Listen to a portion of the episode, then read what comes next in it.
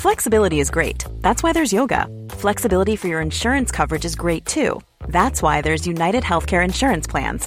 Underwritten by Golden Rule Insurance Company, United Healthcare Insurance Plans offer flexible, budget friendly coverage for medical, vision, dental, and more. One of these plans may be right for you if you're, say, between jobs, coming off your parents' plan, turning a side hustle into a full hustle, or even missed open enrollment. Want more flexibility? Find out more about United Healthcare Insurance Plans at uh1.com.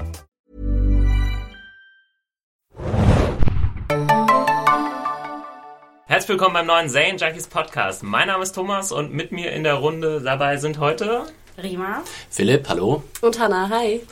Genau, und wer äh, zum ersten Mal zuhört, wir legen kurz die Info. Wir besprechen aktuell im Serien Junkies Podcast die Serie Game of Thrones, die Sonntagabend immer bei HBO läuft. Am Montag gibt sie immer schon bei Sky Go zu sehen und am Dienstags immer über Sky Atlantic äh, HD, über Sky Anytime. Anytime. Anytime, Entschuldigung. Über Sky Anytime äh, dann auch über den Receiver zu sehen. Und ähm, ja, vielen Dank erst nochmal für, für die vielen Bewertungen und Kommentare. Wir haben einige iTunes-Bewertungen bekommen, worüber wir uns natürlich sehr freuen. Gerne da äh, weiter auf die Sterne klicken und auch ein, zwei Wörter hinterlassen. Da freuen wir uns sehr drüber. Und das rankt uns dann bei iTunes höher. Aber das Feedback ist schon super, was uns bestärkt, weiterzumachen. Ähm, heute geht es um die Folge 4 der dritten Staffel. And now his watch is ended. Und ähm, ja, wir können, glaube ich, gleich einsteigen. Oder gab es noch äh, Anmerkungen zur letzten Folge von euch? Nichts Konkretes? Nö. Nee.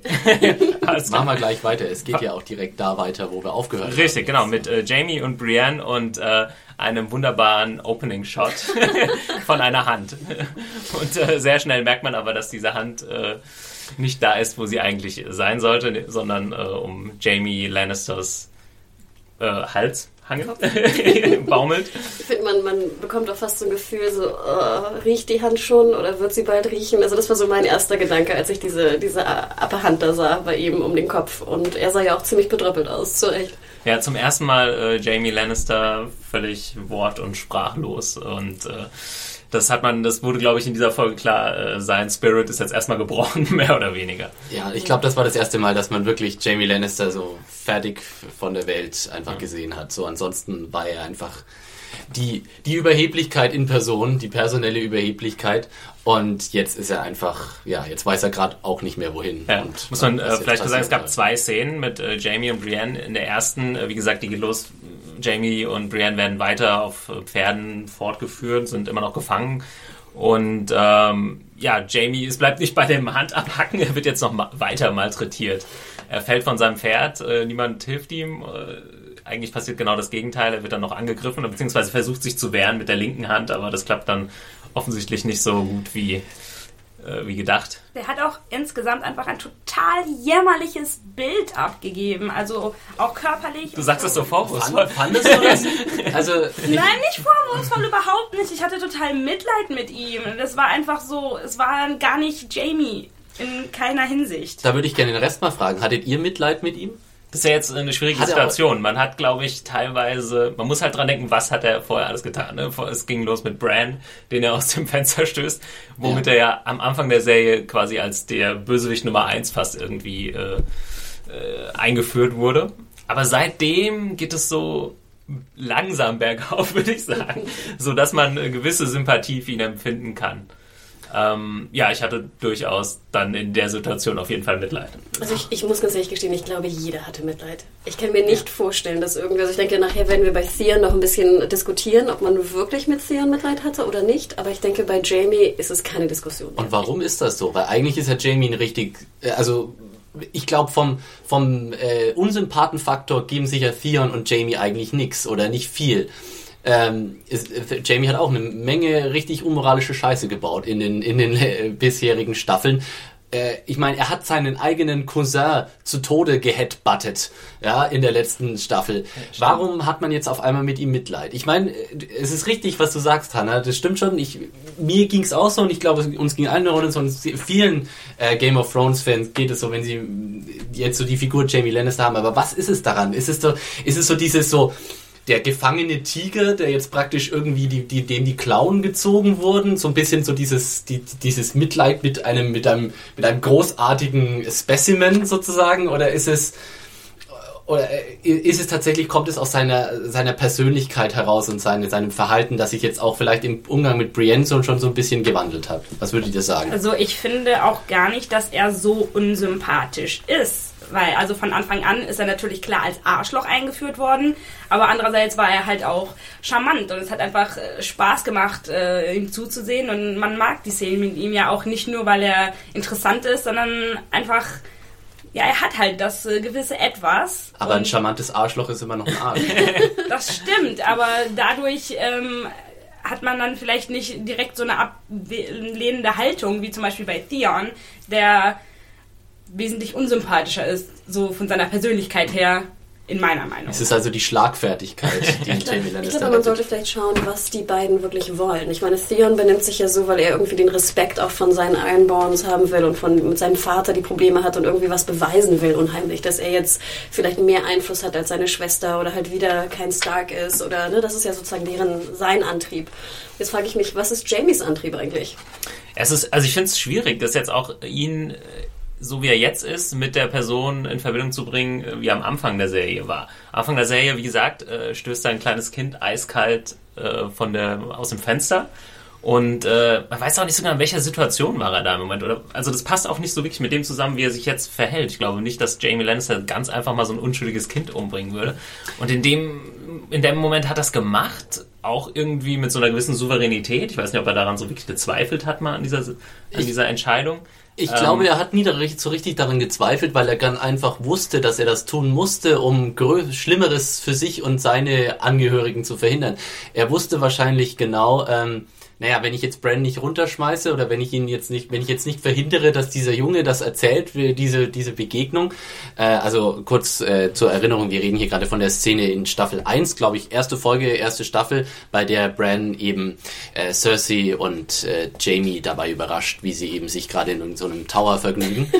und ähm, aber er wusste, wenn er das jetzt, wenn das jetzt rauskommt, dann ist das das Ende von ihm, von Cersei und von allen ihren drei Kindern, weil Robert wird sie komplett sofort äh, an den Geigen oder zur, zum Schafott führen, wenn er herausfindet, was hier wirklich abgeht. Insofern hat er, glaube ich, in diesem Moment eiskalt so die Rechnung gemacht und gesagt, naja, gut, ist jetzt zwar doof und ich würde es jetzt, ich würde es auch lieber nicht machen. Ja, ich, ich schmeiß jetzt diesen Jungen nicht zum Vergnügen aus dem Fenster, aber es muss halt getan werden. Und ich denke, das ist auch ein wichtiges Indiz, dass er es tut ja nicht nur für sich, sondern de facto auch für seinen Clan. Mhm. Oder halt Cersei, seine Schwester, die er ja auch liebt, äh, natürlich.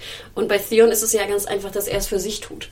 Vielleicht ist da auch ein bisschen der Unterschied. Dass äh, so bös natürlich die, die, die Antriebskraft von Jamie ist, er tut es zumindest nicht nur für sich, sondern mhm. auch für seinen, ne, sein, für Cersei oder für andere, für, sein, für seine Bagage. Ja, er ist, er ist im Grunde, er ist kein, kein netter Mensch, aber er ist auch kein, also ja, nett oder er ist nicht gut, aber er ist auch nicht böse. Er ist eigentlich, ihm ist es ja eigentlich egal. So, alles. Und das macht es vielleicht dann auch leichter, mit ihm zu sympathisieren, wenn er tatsächlich dann äh, Sympathie zeigt äh, oder sympathische Züge zeigt, so wie er zum Beispiel jetzt Brienne gerettet hat vor der Ge Vergewaltigung. Und was ja vielleicht auch dazu geführt hat, dass er überhaupt seine Hand verloren hat. Wenn er das nicht getan hätte, dann hätte er sie jetzt nicht um den Hals baumeln. Aber es zeigt, glaube ich, also die ganze Diskussion zeigt, glaube ich, gut, was die Serie eben sehr, sehr gut macht, eben nicht in Gut und Böse einteilen, sondern ich meine, das ist jetzt nicht ganz neu, das haben wir auch in vielen anderen Serien, dass es nicht mehr so klar getrennt wird zwischen Bösewicht und äh, Held. Aber das macht die Serie schon extrem gut, äh, so dass man sich als Zuschauer dann teilweise auch unwohl fühlt, dass man jetzt vielleicht dieses Mitleid hat mit der und der Person, wenn man dann nochmal zurückdenkt. Ah. Ja, ja, man findet ihn ja nicht nur nicht böse, man findet ihn sogar richtig cool. ja, dann so, hm. Coolness hilft immer, ja. Ja, ich hatte eben auch, ähm, das war so meine größte Erwartung so an die Staffel 3 mit, schafft es die Serie so die, die Wandlung des Jamie Lannister darzustellen und so wie das bisher läuft, bin ich da sehr zufrieden damit. Ähm, ja, es gibt, wir können auch vielleicht kurz auf die zweite Szene, mhm. äh, Brienne und Jamie eingehen. Äh, Jamie nach dieser ganzen Malträtierung lässt sich dann wirklich hängen und will noch nicht mal mehr essen und sie fragt ihn, was er macht. Und er sagt, ja, ich sterbe jetzt. Viel mehr habe ich nicht zu tun. also er hat wirklich sein, seinen Lebensmut da verloren und sie versucht ihn dann so ein bisschen aufzubauen. Äh, ziemlich verständlich, denke ich mal. Also aufzubauen. Also ich glaube, ihr ist vielmehr einfach der Kragen geplatzt, weil sie keine Lust mehr hatte auf seine Mhm. Also beziehungsweise das äh, stimmt ja auch gar nicht mit ihrem Bild überein. Man hat äh, ständig halt so die Close-ups auf ihr Gesicht gesehen, wie sie so total verwundert sich das anguckt. Was stimmt denn mit dem jetzt nicht? Mhm. Ähm, das, ja, okay, du hast deine Hand verloren. Das ist jetzt unglücklich gelaufen. ähm, aber das ist doch jetzt äh, kein Grund, äh, sich so hängen zu lassen. Ähm, und dann weist sie ihn ja zurecht, dass er klingt wie eine, wie eine Frau und sich einfach so total aufgibt. Das kann ja wohl nicht dann ernst sein. Wo ist Jamie Lannister geblieben? Ja, sie, sie drückt ihm so richtig so mit Gesicht so rein in den Dreck im Sinne von, pass mal auf, Junge, du bist eigentlich die totale Muschi, ja? Das ist das erste Mal, das ist das erste Mal in deinem verwöhnten, arroganten Leben, dass ja. irgendwas passiert ist, das dir, die, dich tatsächlich schmerzt, ja? Und jetzt äh, brichst du zusammen und sagst, du willst sterben, ja? Guck uns mal alle anderen an. Wir haben ständig, verlieren wir irgendwelche Leute oder irgendwelche Dinge, die uns nahestehen, die uns wichtig sind.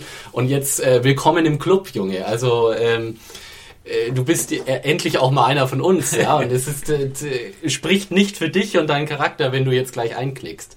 Und das, ja? Ich muss gestehen, ich fand das sehr witzig, dass gerade Brienne sagt, du benimmst dich wie eine, wie eine ja, Frau. Ja, aber das war wirklich so was, wo du denkst, eigentlich würde Brienne das vielleicht nicht sagen, aber die große Frage, sieht sie sich vielleicht gar nicht als Frau? Also ist sie einfach nur der Ritter und sagt sozusagen, dass andere sind Frauen, die halt irgendwie nähen und am Herd stehen und halt nicht kämpfen? Weil das fand ich irgendwie interessant, die, die hm. Situation. Ja, das ist auf jeden Fall, sorry. Äh, sie weiß wahrscheinlich auch einfach genau, was sie jetzt zu ihm sagen muss um äh, ihn wieder ein bisschen halt aufzustacheln sozusagen, weil die nette Tour hätte ja wahrscheinlich nicht wirklich was gebracht und das ist auch nicht das, das Verhältnis, das sie haben. Und äh, indem sie halt etwas Provokantes sagt und ihn genau mit dem angreift, was er immer über sie sagt, äh, ne, ähm, hat sie praktisch wahrscheinlich genau den richtigen Knopf gedrückt. Und äh, das hat sich ja dann auch gezeigt, indem er dann sich gedacht hat, hm, okay, ich esse jetzt doch was. Brot. es, es, ist auch in, in, äh, eben schon interessant, was eben äh, Brienne für ein Selbstverständnis von sich hat, gerade auch in dem Bezug auf ihr Geschlecht und sowas. Sieht sie sich als Frau? Manchmal hat man das Gefühl, ja, manchmal sieht sie, hat man das Gefühl, ihr bleibt nichts anderes übrig, aber oft weiß man auch gar nicht, verachtet sie ihr eigenes Geschlecht oder ist sie sich schon der Problematiken eigentlich bewusst, die die meisten Frauen eben haben so äh, es ist eine interessante Nummer. Also da könnte man, da, da irgendwo schlummert da sicher ein kluger Essay drin. Feminismus oder sonst wie. Gender, Gender ja. Studies in Game of Thrones. Ja, ich glaube, ähm, das Ding ist, ich glaube nicht, dass sie sich nicht nicht als Frau sieht, äh, sondern, also sie sieht sich als Frau. Ich glaube nicht, dass sie das irgendwie verleugnen würde oder so, aber sieht da, glaube ich, keinen anderen. Wenn sie dieser Ritter sein will, der sie viel mehr sein will als einfach eine, eine Lady oder so, dann muss sie das auf eine gewisse Art und Weise verleugnen oder zumindest als Thema klein machen, so ihr äh, Frauendasein. Und äh, deswegen verfällt sie dann, glaube ich, auch manchmal in diese Sprüche, dass ja.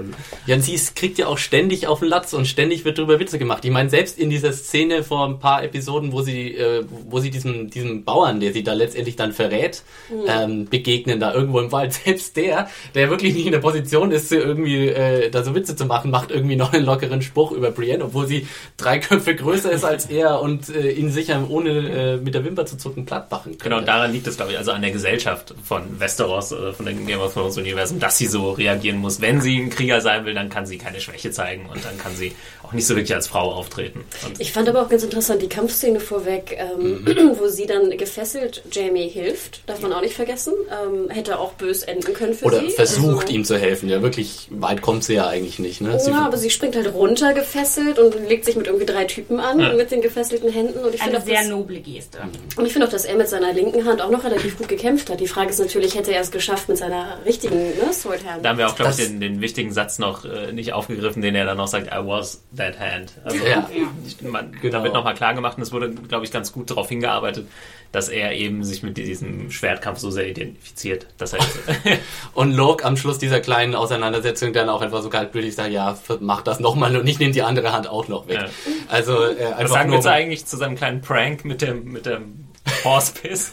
Ja, mit der Pferdepisse. Ja, man muss sich schon fragen, ne? hat Locke einfach prinzipiell so ein Fläschchen mit, mit Pferdepisse einfach an, äh, da rumhängen und, oder hat er das geplant von lange? Also, warte mal, wahrscheinlich in wenn der Kingslayer das oder? nächste Mal was trinken will, ich habe da schon was vorbereitet, Männer, das wird super. Ja, das stellen wir gleich auf YouTube, wenn er es dann trinkt. Ja. Ich fand aber auch interessant, dass Brienne zum Beispiel ja in Erfahrung gebracht hat, wie auch immer, dass ähm, Jamie sie halt vor der Vergewaltigung beschützt hat. Mit mhm. dieser Lüge, die du ja auch nochmal angesprochen hast, äh, mhm. dass halt wirklich die Sapphire Islands nur so heißen wegen, wegen dem Wasser. Mhm. Ähm, fand ich auch interessant, dass sie das auf jeden Fall auch zu schätzen weiß. Ähm, und äh, Ja. Ja, Ja, sie fragt ihn ja ganz direkt auch, warum hast du mich gerettet? stimmt. Und da, Und da bleibt, weiß er ich, nicht so richtig, was er sagen Ja, soll. Da kommt dann, glaube ich, auch der Cut. Ne? Also dann Ja. ist die Szene, glaube ich, auch zu Ende. Genau. Ähm, ja, ich glaube, wir gehen weiter äh, nach King's Landing. Da gibt es diesmal relativ viele Szenen. Und äh, wir haben uns in den ersten beiden Folgen noch beschwert, zu wenig Varys. Diesmal Ja. bekommen wir die volle, die volle Packung Varys. Das und, war- äh, großartig. Also drei großartige Szenen. Äh, wir können bei der ersten mal anfangen. Varys und äh, Tyrion treffen da aufeinander. Äh, Tyrion will sich eigentlich äh, Rat holen bei ihm, wie er dann eventuell vorgehen könnte, um sich an Cersei zu rächen, ähm, von der er immer noch glaubt, dass sie dafür verantwortlich ist, dass er angegriffen wurde beim Kampf von Blackwater Bay. Und ähm, was dann aber eigentlich passiert ist, dass Varys so in so einen kleinen Monolog verfällt und äh, über seine, seine Geschichte erzählt, über seinen Werdegang, was äh, wirklich sehr, sehr interessant ist. Und ich finde hier der Schauspieler äh, Conleth Hill Ja. äh, macht ja auch einen super Job. Also wenn das so weitergeht, äh, sehe ich da eventuell Emmy-Nominierungen am Horizont äh, aufsteigen. Also ich, ich liebe Varys. Äh, er ist für mich gut, wir kahlen Männer müssen zusammenhalten. Aber ich finde, ich finde, er ist, also gerade die Art und Weise, wie Conleth Phil diesen Charakter spielt, gibt ihm so einen wunderbaren, ja, irgendwie so eine so, ganz sphärische Qualität irgendwie, die dieser Mann hat, wo man auch, und diese Figur ist auch so komplett interessant undurchsichtig. Man weiß nicht so richtig, was, äh, was äh, treibt sie um, aber in, in den richtigen Momenten sind sie dann immer wieder so, äh, ist er dann auf der richtigen Seite. So, oder, oder zum Beispiel dieser, die in dieser Folge sagt er auch zum Beispiel, dass er Ned Stark sehr bewundert hat und solche Sachen, aber was ich an der, was ich an der Szene mit Tyrion ein bisschen komisch fand, war, also Varys erzählt ja quasi dann diese wirklich faszinierende Geschichte auch über praktisch äh, seine Kastration und wie er damals eben durch dunkle Magie eben äh, oder für ein Experiment mit dunkler Magie missbraucht wurde und äh, dass er seitdem quasi Magie hasst und alles tut, um zu verhindern, dass Leute, die Magie benutzen, irgendwie äh, Einfluss gewinnen.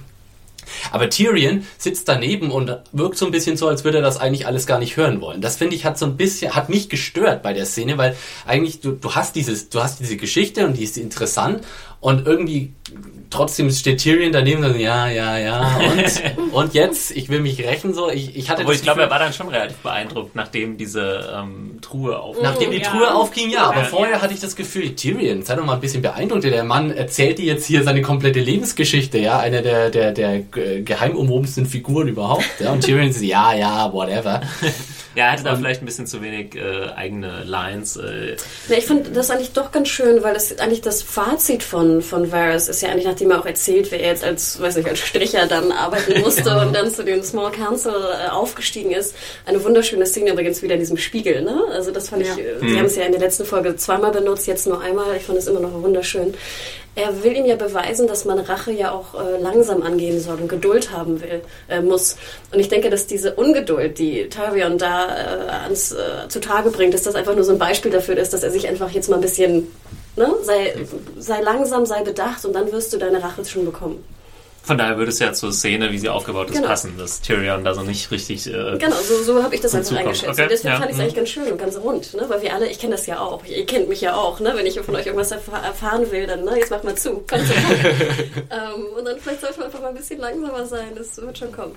Noch eine Anmerkung zu der Sache mit dem Zauberer. Habt ihr das so interpretiert? Ist es ähm, ähnlich wie bei Melisandre jemand, der dem God of Light, äh, wie sagt man, äh, Reloa heißt er, glaube ich, der, der. Das klingt wie ein. Waschmittel, ist aber, ist aber tatsächlich der, The Lord of Light. Das war Raylore gewesen. Ja. Ich weiß nicht, man gehört liest im Kopf, dann klingt es dieser, anders. dieser Herr zur gleichen äh, Religion wie Melisandre? Also ist das ist da eine Verbindung? Muss nicht unbedingt sein. Ich meine, in der Welt äh, gibt so viele Götter und verschiedene Religionen. Das könnte alles Mögliche gewesen sein. Das war hat ich mir jetzt jetzt nicht aber eher hundertprozentig an, sicher. äh, an diese Olle aus der ersten Staffel erinnert, die ähm, diese Blood Magic bei äh, Danny und ähm, Ja. Drogo Ach, wild. gemacht hat. Also für mich war das ganz klar die Überraschung der Episode, so weil ähm, das ist auch mal sehr angenehm, auch als Buchleser irgendwie keine richtige Ahnung zu haben, was da jetzt los ist und was da passiert, was Varys mit diesem seltsamen Kerl in der Kiste vorhat. Ähm, erst dachte ich, das wäre der, der, der Zauberer, den Danny in der zweiten Staffel ähm, äh, verbrannt hat am Schluss, also der sie da in diesen Ja. Turm äh, Ja. gelockt hat. Aber dann dachte ich mir, nee, Moment, das kann ja nicht sein. Und dann dachte ich, es ist tatsächlich der Zauberer, von dem Varys redet in der Geschichte, der Ja, ihn damals kassiert hat. Das ist Ist, das der ja das? Ja, genau. ja, sowas gemacht. Das Okay, ist ja dann der hab ich das Beweis dafür, richtig- dass er für seine Rache, die er anscheinend jetzt Genau. nicht, 40 oder 50 Jahre hat warten müssen, Ja. um halt den Peiniger von ihm, der ihn kastriert hat, zu bekommen. Ja, das habe ich schon so verstanden. Meine Frage war nur, hat das was mit dem Lord of Light noch zu tun? Oder ist Ja, das dachte, vielleicht... ich muss ähm, gestehen, ich dachte, das wäre einer von, von Raylors. Leuten und das, Hm. das vielleicht auch beweist, dass er halt deswegen so kontra Stannis und Melisandre ist. Genau, Also dass ja. da nochmal so zwei Kontrapositionen aufgebaut werden. ja, so habe ich es auch. Und da jetzt natürlich die große Frage, was hat er mit diesem Typen vor? Ich meine, wenn er selbst Magie hasst, dann wird er sie wohl kaum. Also wäre es ziemlich unkonsequent, sie einsetzen. Äh, Ich glaube, er wird das oldschool-mäßig machen glaub und ihn ja. irgendwie um die Ecke bringen oder foltern. Ja, aber warum lässt man sich so einen Kerl im Paket schicken, wenn man ihn nicht einfach auch woanders umbringen kann? Also das. Ja, wenn du ich weiß 50 nicht. Jahre auf deine Rache gewartet hast, Philipp, dann würde ich auch mir, weiß nicht, meine Nägel rausholen und meine Messer und meine was auch immer, um den schön langsam zu foltern. Und der hatte, der hatte den, den Mund zugenäht, Ja, oder? auch ziemlich eklig. Okay, dann weiß ich ja jetzt, äh, Hanna, dass ich mich äh, niemals, niemals mit dir verscherzen sollte. Ähm, Also ja, ich bin ich sehr gespannt, Ja. was da noch, Bin- wie das also ich weitergeht. bin mir jetzt auch gar nicht sicher, ob es vielleicht nochmal so äh, aufgegriffen Glaub ich wird, nicht. konkret. Vielleicht wird es so. Äh, man kann sich dann selbst ausmalen, was, was da passiert ist. Aber ich glaube, Ja, aber ich habe auch nicht damit gerechnet, dass der Kram mit Podrick und den Huren nochmal aufgegriffen Ja. wird.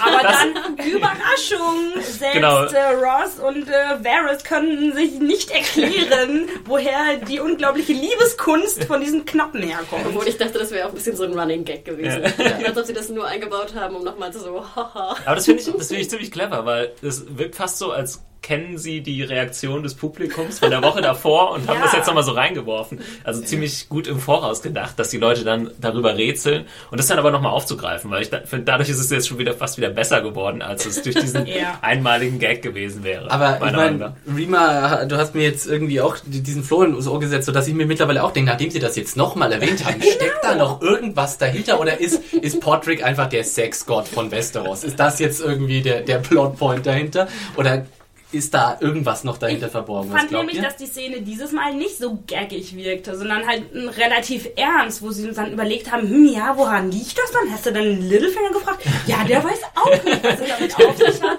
Also, dass sie da so ernsthaft überlegen, also für mich äh, klang das jetzt nicht so, als hätten sie einfach nur den Gag nochmal rausholen Ja, wollen. das hatte irgendwie so ein bisschen was, vielleicht war es so ein bisschen was Tarantino-eskes. So, auch äh, Ross und Varys unterhalten sich mal über Alltagsthemen. Äh, genau wie der Burger bei, Ja. bei Fiction. Stimmt, ja. Und dann kommen sie zum Geschäft. So, Ja, ich finde es auch interessant, weil das halt so typisch so Red Keep, das ist jetzt gerade so die Gerüchteküche, die gerade brodelt. Ja. Ne? Und jetzt reden sie halt drüber. Und Also ich hoffe, ich muss ganz ehrlich gestehen, ich hoffe, sie reden nächste Folge nochmal drüber. Und es kommt noch irgendein Bezug. Also so als Running Gag würde ich es Genau. auch äh, ganz witzig finden eigentlich. Oder Wie gesagt, vielleicht hört das demnächst irgendjemand an der Wall. Ich habe übrigens gehört, Genau. King's Landing. Oder vielleicht sieht man auch einfach nur Podrick irgendwie so aus dem Bordell rauskommen und äh, die ganzen Fenster, so die ganzen Huren, äh, schmeißen ihm so Blumen nach und keine Ahnung, Podrick Fanschals oder so. Wie in einer Axt-Werbung. Genau. Podrick wird zum neuen David Beckham von äh, King's Landing. genau. Großen Aber worum es Plakaten und so. dann äh, noch im folgenden Gespräch geht, ähm, sind die Pläne von Littlefinger. Die, also Ross äh, spioniert ja für Varys, sehe ich richtig? Ja. Ja. Und ähm, ja, sie spekulieren darüber, was Littlefinger vorhat bei seiner Reise zur Erie. Und der hat offensichtlich ein zweites Bett äh, geordert.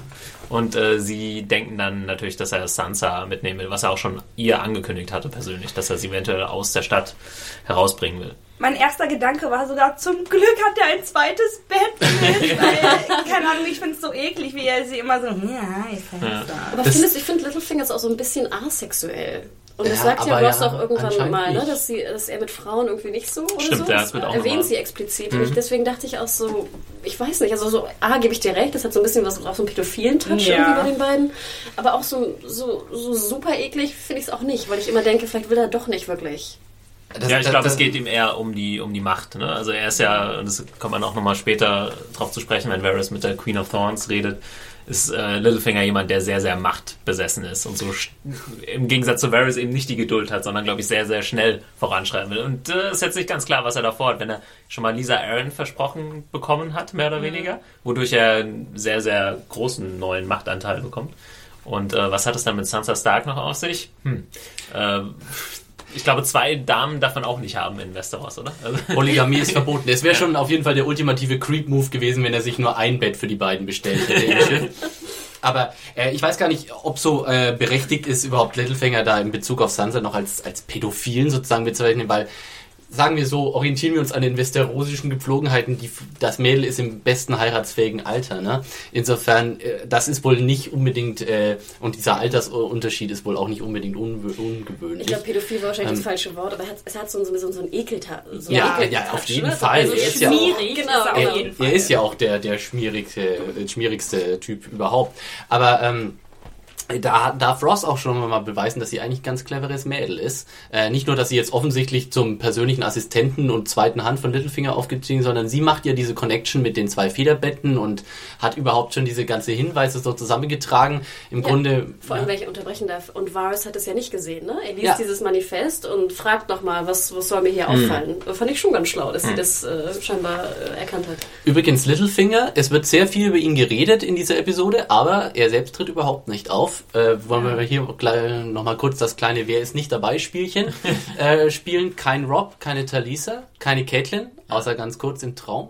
Kein. Kein keine Shay, kein John, gar keine Wildlings, äh, kein Stannis, kein äh, Davos, kein Melis, keine Melisandre. Also schon wieder, auch wenn die Episode prall gefüllt ist, wieder mal eine Menge ähm, ja, bemerkenswerter Abstinenzen. Und was du schon erwähnt hast, kein John, fand ich sehr interessant. Ja. Ne? Weil wir dachten ja eigentlich vorher, oder hatten spekuliert, dass eigentlich John in jeder Folge mal drin vorkommen muss, um die Geschichte so ein bisschen voranzutreiben, auch wenn die Szenen relativ unwichtig sind. Jetzt haben wir erfahren, okay, muss er nicht. Ja. Davon Auch ist, gut so. wir können ja vielleicht kurz auf die Szene, äh, ja okay, nee, kommen wir nachher drauf zu sprechen, weil es gab meiner Meinung nach eine Szene, die hätte man auch rauslassen können.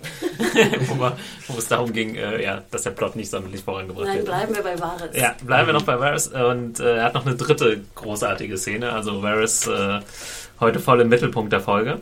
Er trifft sich mit der Queen of Thorns. Erstmal ist die Szene auch sehr nett, wo sie alleine mit ihren, ja, was so sagen, Gehilfinnen Handmaids. ja, Ja. und, Genau. und sich ein bisschen über sie lustig macht. Also sie ist ja wirklich äh, sehr sarkastisch und äh, Ihr, vor allem ihr eigenes Haus scheint ihr wirklich so null zu bedeuten. Also sie hat da keinerlei Sentimentalitäten oder irgendwie romantische, sie ist komplett so realpolitisch abgeklärt. Ja. Genau, ja, also macht sich ein bisschen über das eigene Siegel äh, lustig, was die, die Rose ist, nicht so sonderlich gefährlich gegenüber Löwen und Direwolves und äh, Drachen. Krakens. Krakens, genau, sie führt die Greyjoys immer als, als Beispiel ein. Das hat mich auch in, äh, fand ich auch spannend. Ich musste auch sehr lachen, wie sie sagte, dass sie sogar eine Rose auf ihrem Chamberpot hat. Ja, Das macht das ja, macht den Geruch nicht besser. genau. Er hat ziemlich großartige Sprüche. Da ging es auch Mhm. gleich weiter, als Varys dann äh, zu ihr kommt, um mit ihr zu sprechen. Äh, versucht er sich ja erstmal mit dem äh, ja, royalen Tratsch, Mhm. Tratsch und Klatsch, also irgendwie anzubiedern, so die, die Standardsprüche rauszuhauen und sie äh, blockt das gleich so ab und sagt, nee, brauchst mir gar nicht mit ankommen. Und äh, was ist dieser Spruch von wegen, was passiert eigentlich, wenn etwas, Äh. was nicht da ist, auf irgendetwas Altes und zusammengebrochen ist? Ah, das war so wunderbar im Wortlaut, aber das hätte ich mir jetzt Auf aufschreiben Englisch könnte ich es müssen. jetzt nicht Ja. ganz, aber und sie sagt dann, ja, eine Frage für die Philosophen. So, Ja. ziemlich großartig. Sie hat immer auch so diese ultimativen Power Moves drauf. So, als er zum Beispiel fragt, ob sie äh, sich setzen darf, sie so, nö. also so, sie, sie zeigt immer so ganz äh, mühelos, dass sie die, die, die, der, der Boss ist in der Konversation Ja, gerade. also wirklich einer der coolsten neuen äh, Figuren der Staffel, würde ich sagen. Fall. Eh, Manchmal denke ich mir, sie wirkt fast ein bisschen zu frisch, aber das ist vielleicht auch eben, weil ich es mit der Buchversion ver äh, vergleiche. In der im Buch wird äh, ähm, die die die Queen of Thorns äh, wirklich als unglaublich alt und klein und verhutzelt und wie sie ja also so in dem Alter wie ungefähr äh, Master Aemon auf auf The Wall ist, also total mega greis. Ja. Und äh, Diana Rick wirkt richtig vital und äh, sehr sehr frisch und, wie und alt ist sie, präsent. weiß man das? Also sie sieht ja jetzt auch nicht, also End, um die 70. ja, würde ich auch sagen. Also, Ja. Und von daher passt es, glaube ich, ganz gut. Sie hat schon das gewisse Alter, ist aber Ja. trotzdem wirklich fit und äh, spielt das. Sie wirkt aber nicht so steinalt eben wie die Figur Ja, in, im, ja, ja. Roman.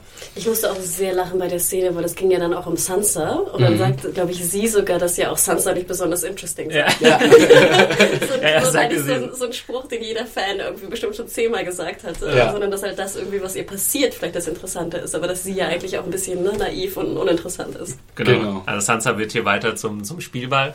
Äh, was ich interessant fand, also Varys ähm, äh, stellt dann nochmal klar, dass er Littlefinger hasst, sozusagen. Und das sagt die Queen of Thorns dann auch, glaube ich, nochmal. Und, äh, Naja, Moment, da würde ich einhaken. Er Ja. sagt ja nicht, dass er ihn hasst. Und äh, er sagt das so Gegenteil. Äh, er sagt ja sogar, I find him rather amusing actually. Ah, stimmt, ja. Und dann in diesem sehr schönen Satz, ähm, but he would see this country burn if he would be king, if he could be king of the ashes. Weil ein sehr schöner Satz, der Satz war in der Preview äh, zu sehen für die Folge. Äh, und ich dachte, der, der sagt diesen Satz über Joffrey.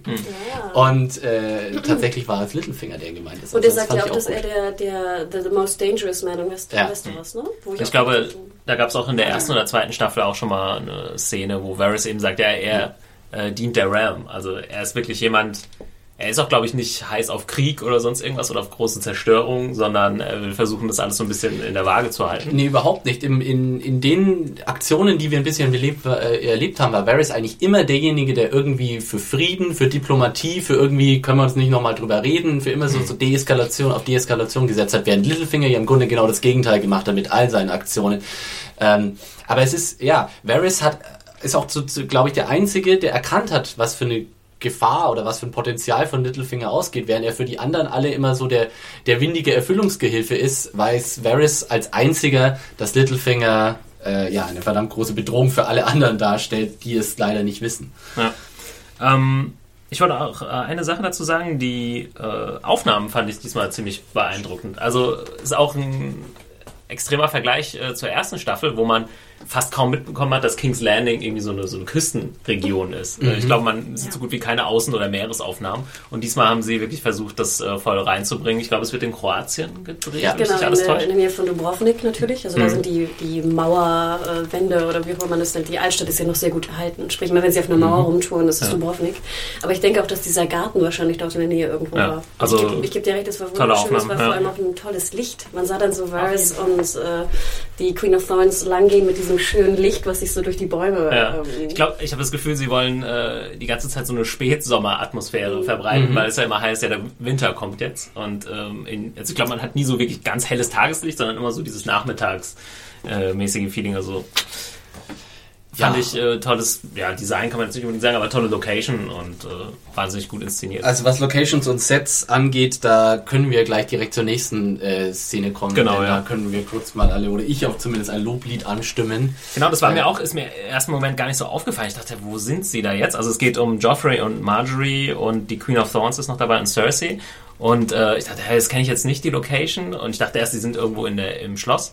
Aber es ist äh, die Septe, wenn ich das richtig Genau. verstanden habe. Also sowas wie die Kirche. The Ja. Great ja. Sept of Baelor, was, ja, Baylor. Baelor? Ich Baelor? weiß es leider nicht. Man liest es ja immer so im Kopf. Ja. oder Ja. irgendwie.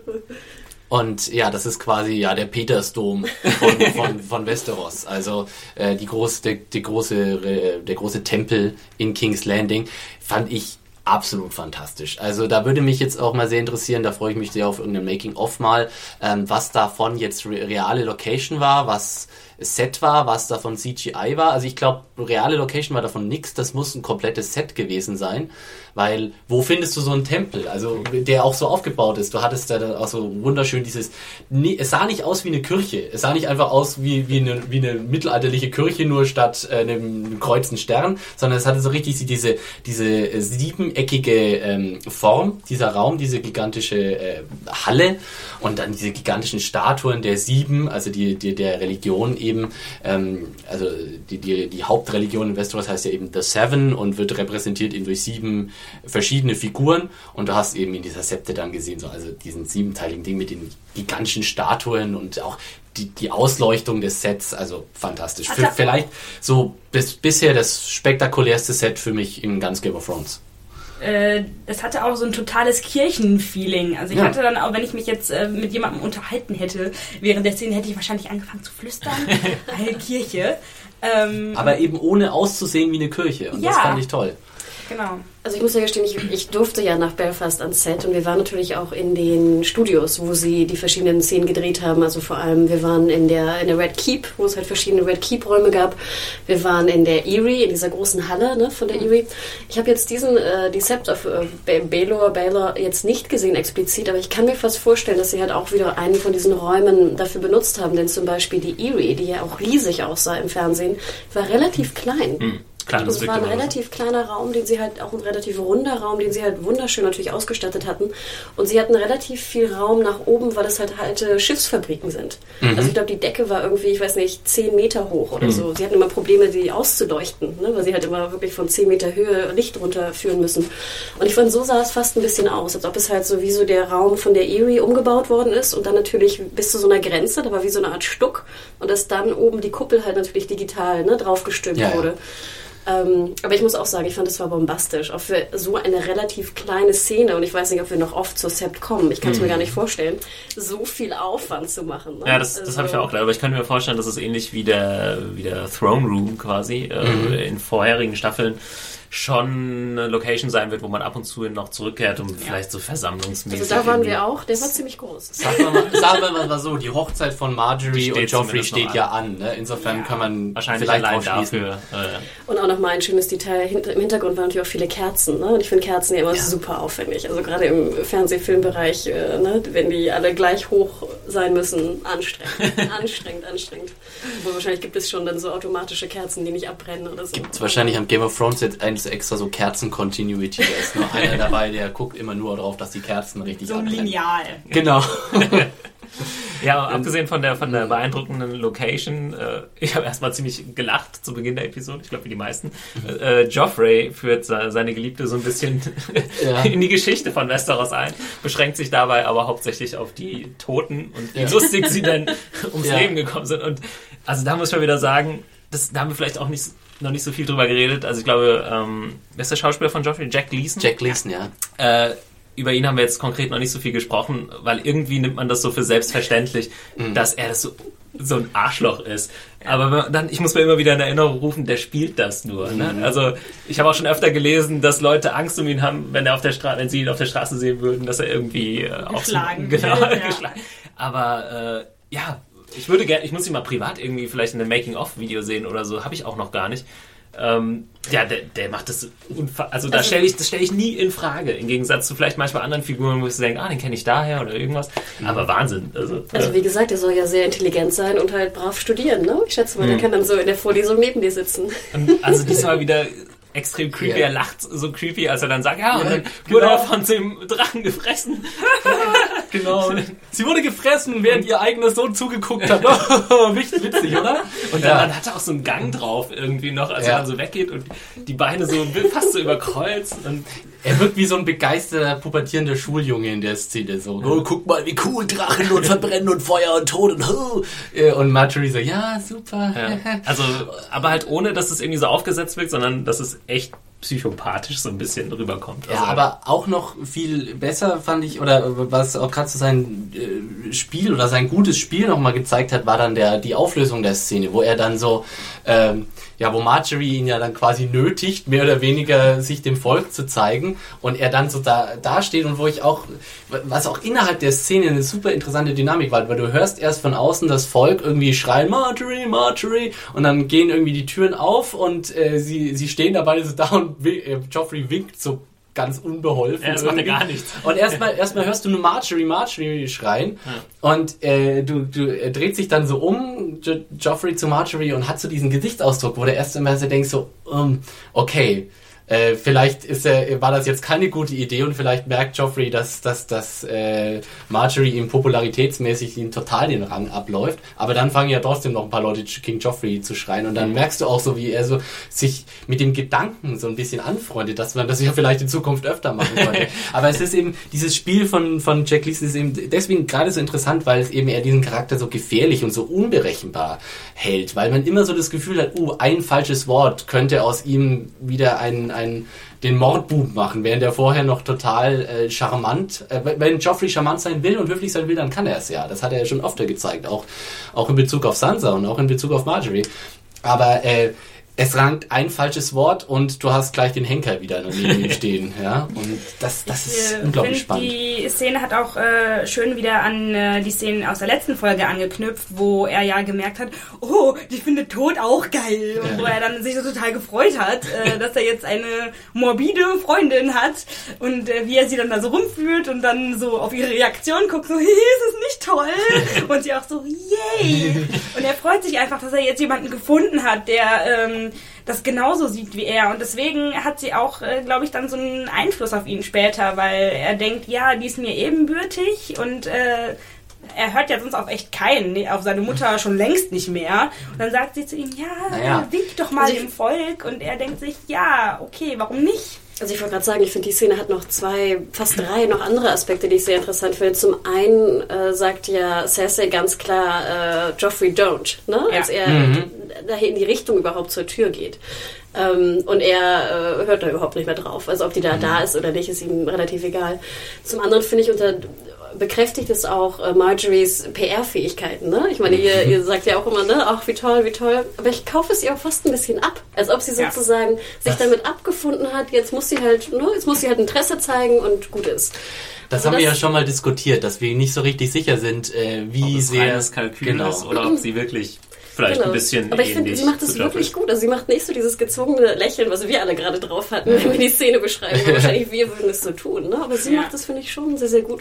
Und was ich sehr schön fand nachher, als dann die Türen aufgingen sozusagen und das Volk, äh, die beiden sehen, man sieht dann so, so ein paar äh, Guards, die davor stehen und das Volk tritt so ein paar Schritte vor. Und das fand ich eine sehr schöne Szene, weil man könnte fast denken, jetzt greifen sie die beiden an. Ne? Oder ihn vielleicht sogar an. Aber dann kommen sie einfach nur näher, um noch mehr Jubel äh, zu jubeln. Und das fand ich auch immer schön, dass man so mit den Erwartungen, weil mir ging es so ein bisschen fast wie Joffrey. Ich wusste jetzt auch nicht, okay, sie lieben Marjorie, aber werden sie nicht doch vielleicht Joffrey irgendwie äh, mit Obst bewerfen oder ich weiß nicht was. Und dann, ähm, nein, Marjories PR-Fähigkeiten sind zu Genau. stark. Genau. Marjorie überstrahlt quasi den Hass auf Joffrey. Ja, und da äh, wird ja nochmal ein kleiner Bogen zu dieser Szene, ich glaube in der zweiten Folge der dritten Staffel war die äh, geschlagen, wo sie eben Werbung sozusagen für Joffrey macht, sei es im Waisenhaus, äh, vielleicht war das auch so ein bisschen stellvertretend für andere Aktionen, die wir jetzt nicht gesehen haben. Ähm, ja, sie hat auch versucht, den Leuten klarzumachen, das sagt sie auch Joffrey, ja, du hast doch äh, hier den Kampf angeführt. Und klar, sowas verbreitet sich. Ich meine, die Leute wissen nicht alle, was genau äh, passiert ist bei diesem Kampf. Ne? Und wenn Joffrey jetzt wieder als der Retter der Stadt gilt, äh, kann ihm das ja nur recht sein. Und äh, Marjorie natürlich genauso. Ja. Und es ist tatsächlich auch so diese, also Marjorie zeigt Joffrey, dass es eben auch anders geht. Also Joffrey hat von Cersei nur gelernt, dass man das Volk äh, einfach nur hart genug knüppeln muss, dann machen sie schon frei. Ja? Und ansonsten äh, hat man sich für die Belange äh, des Pöbels überhaupt nicht zu interessieren. Und Marjorie äh, zeigt ihm jetzt eben auch diese Strategie auch so, hey, Moment mal, wenn du dich ein bisschen für die interessierst, dann hast du einen viel besseren Stand und das stärkt dich auch politisch und gi- gibt dir einfach eine, eine ganz andere, eine ganz andere Klasse auch als, als König. Und Cersei ist komplett äh, von den Socken sozusagen, dass das klappt. Äh, oder dass, dass Marjorie da durchkommt mit dieser Strategie. Genau, apropos Cersei, können wir, glaube ich, zur nächsten Szene gehen mit ihr und äh, Tywin.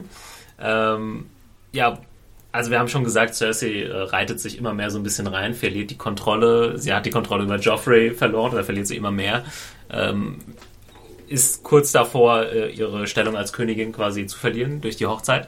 Und äh, sucht jetzt auch irgendwie einmal bei ihrem Vater so um Hilfe. Also es ist schon fast das, man kann es schon fast als Betteln, äh, zumindest in Cersei. Äh, äh, bezeichnen und sagt, ja, bringt jetzt mal auf den Punkt, was sie eigentlich will.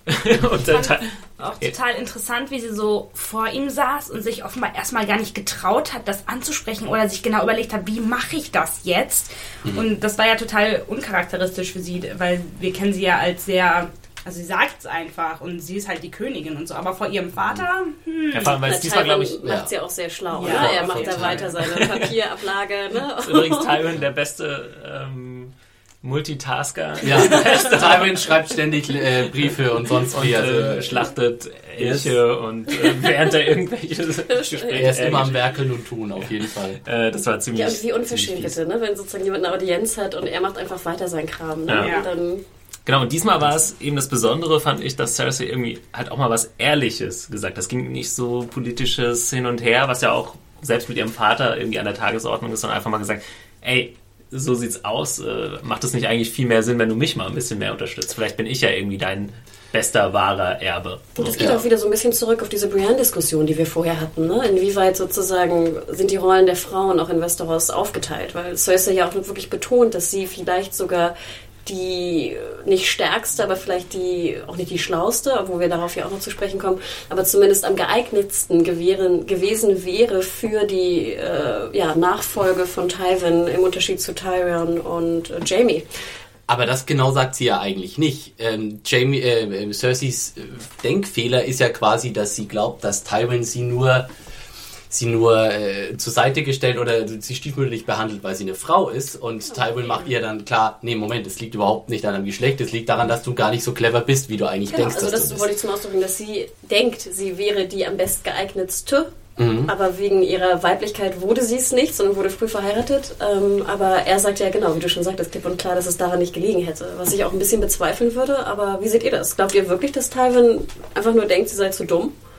Mm, ich glaube, es ist auch gerade so ein bisschen, dass sich vielleicht das äh, politische Klima so ein bisschen wandelt und dass man eben eher diesen Tyrell-Ansatz äh, von ein bisschen mehr äh, Gegenliebe irgendwie gegenüber dem Volk auch ähm, durchziehen muss. Anstatt, vielleicht hat das halt eben vor 10, 15 Jahren noch deutlich besser funktioniert, das Volk irgendwie zu unterdrücken oder sich so ein bisschen rar zu machen. Und Cersei hängt so ein bisschen auf diesem alten Stil, glaube ich, äh, fest. Und ich glaube, Tywin sieht auch, dass es das nicht geht. Und er hat auch gesehen, dass wenn Joffrey in diese Richtung gegangen wäre, wäre es halt katastrophal, hätte es wahrscheinlich katastrophal geendet. Und äh, beziehungsweise hat es ja schon katastrophal angefangen mit der äh, Exekution von Ned Stark. Und ich glaube, dass er sagt, oh, die Tyrells machen das ganz clever. Äh, warum nicht? Ja. Vor allem ist es ja auch, äh, Tywin ist ja Cersei ganz klar einen Schritt voraus, in, in, gedankenmäßig, weil Cersei kommt an und sagt, die Tyrells sind ein Problem. Ähm, und, und Tywin weiß aber, und das ist auch ganz klar, wenn man sich die lang anguckt, ohne die Tyrells geht's nicht. Das heißt, äh, was will sie denn machen? Mhm. Will sie den Marjorie rausschmeißen, die Hochzeit absagen, dann äh, sind die Lannisters am Boden und das, also sie macht ja keinen Alternativvorschlag. Sie sagt ja nur, wir müssen auf die Tyrells aufpassen. Er glaubt, also das hat Tywin bestimmt schon längst selbst erkannt. Und ähm, ich glaube schon, dass es äh, hauptsächlich mit äh, Cerseys Unfähigkeit und wenig mit ihrem Geschlecht zu tun hat, weil wir haben ja schon gesehen, dass Tywin durchaus auch über seinen Schatten und seine Vorurteile springen kann in Bezug auf Tyrion. Und ich meine, wir wissen alle, Tywin hat wenig bis gar nichts übrig für Tyrion, hat ihm aber trotzdem mit der Position äh, des Hand of the King äh, beauftragt, damals, weil er einfach gesehen hat, ah, Moment, ich mag dich zwar nicht leiden können, aber du bist gar nicht so, du bist gar nicht so dumm, wie du aussiehst. Dachtest du wirklich? Ich dachte echt, das wäre einfach nur, es ist ja, er ist halt sein Sohn, er muss ihm irgendeinen Titel geben. Ich hätte das schon als ziemliche Ohrfeige interpretiert. Also ich habe, äh, ich meine mich zu erinnern, dass er am Ende der ersten Staffel als Tyrion, als er tatsächlich Tyrion mit dem Auftrag, äh, The Hang of the King zu werden, nach King schickt, zu sagen, I always thought you're a, a stupid fool, but you're more clever than I thought oder irgendwie sowas. Ja, da dachte ja? ich immer, das wäre ein typisches Beispiel dafür, dass er halt, Jamie kann er nicht nehmen, ne, ganz klar, mhm. ähm, dass er sie eigentlich hätte nehmen können, also Cersei, wäre sie halt keine Frau. Also ich hätte, klar wissen wir auch, dass Tyrion vielleicht der Schlauere ist natürlich. Ne? Ich glaube, das Sehr weiß eben Tywin auch. Mhm. So sehen ja. das missfällt, aber er weiß das. Ich dachte, dass sein Hass ihm gegenüber, dass er halt kleinwüchsig ist, dass das stärker sei. Und dass er dann Cersei nehmen würde, wäre sie ein Mann. Ich glaube, ich, ich glaube, Tywin, äh, da geht erstmal Realpolitik über alles. Mhm. Also äh, ist ja. ähnlich wie die Queen of Thorns, äh, glaube ich, wenn man das vergleichen kann. Und äh, bei Cersei ist es immer noch so, also sie würde gewisse Sachen nie aufgeben, zum Beispiel die Beziehung zu Jamie, so, ja. die einfach nicht geht. Äh, mhm. und da weiß Tywin, weiß das ja auch, ihm ist das glaube ich ja auch ziemlich klar. Und das sind so Sachen, die er glaube ich auch nicht verzeihen kann. Vor allem äh, mhm. Tywin weiß auch, und das ist ihm ja auch bewusst, und das kommt ja auch zum Schluss der Szene dann nochmal äh, klar, Tywin weiß, dass Cersei das mit Joffrey einfach verbockt hat. Sie hat aus Joffrey einen kleinen, unansprechbaren This is Paige, the co-host of Giggly Squad, and I want to tell you about a company that I've been loving, Olive and June. Olive and June gives you everything that you need for a salon quality manicure in one box. And if you break it down, it really comes out to $2 a manicure, which is absolutely insane. It's also so easy to get salon worthy nails at home with Olive and June. The difference between how your nails used to look when you did them yourself and now with the Manny system is a complete game changer. The best thing about Olive and June too is it's a quick dry, dries in about one minute, lasts for five days, and full coverage in up to one to two coats. Visit oliveandjune.com slash perfect Manny 20 for 20% off your first system. That's oliveandjune.com slash perfect Manny 20 for 20% off your first system. System. machthungrigen, psychopathischen äh, Turbowichser gemacht, um es ganz, ganz unverblümt auszudrücken, ja. Und äh, das, das ist ihre Schuld und das ist ganz klar ihre Schuld und das weiß auch Tywin. Und äh, deswegen sagt er, naja, Moment mal, ich hab dich mit, ich hab dich sozusagen mit dem Thronfolger betraut, ja, und das hast du komplett in den Sand gesetzt. Warum sollte ich jetzt irgendwie noch mehr Vertrauen zu dich haben, äh, für äh, dir gegenüber haben, dass du, dass du dich woanders politisch besser einbringen kannst? Und ich hoffe sehr, also als die Szene, äh, Szene dann aus war, es endet ja praktisch so, dass Cersei sagt, naja, dann bring du ihn doch mal zur Vernunft, Joffrey. Und Tywin so ganz klar, Don't worry, I will.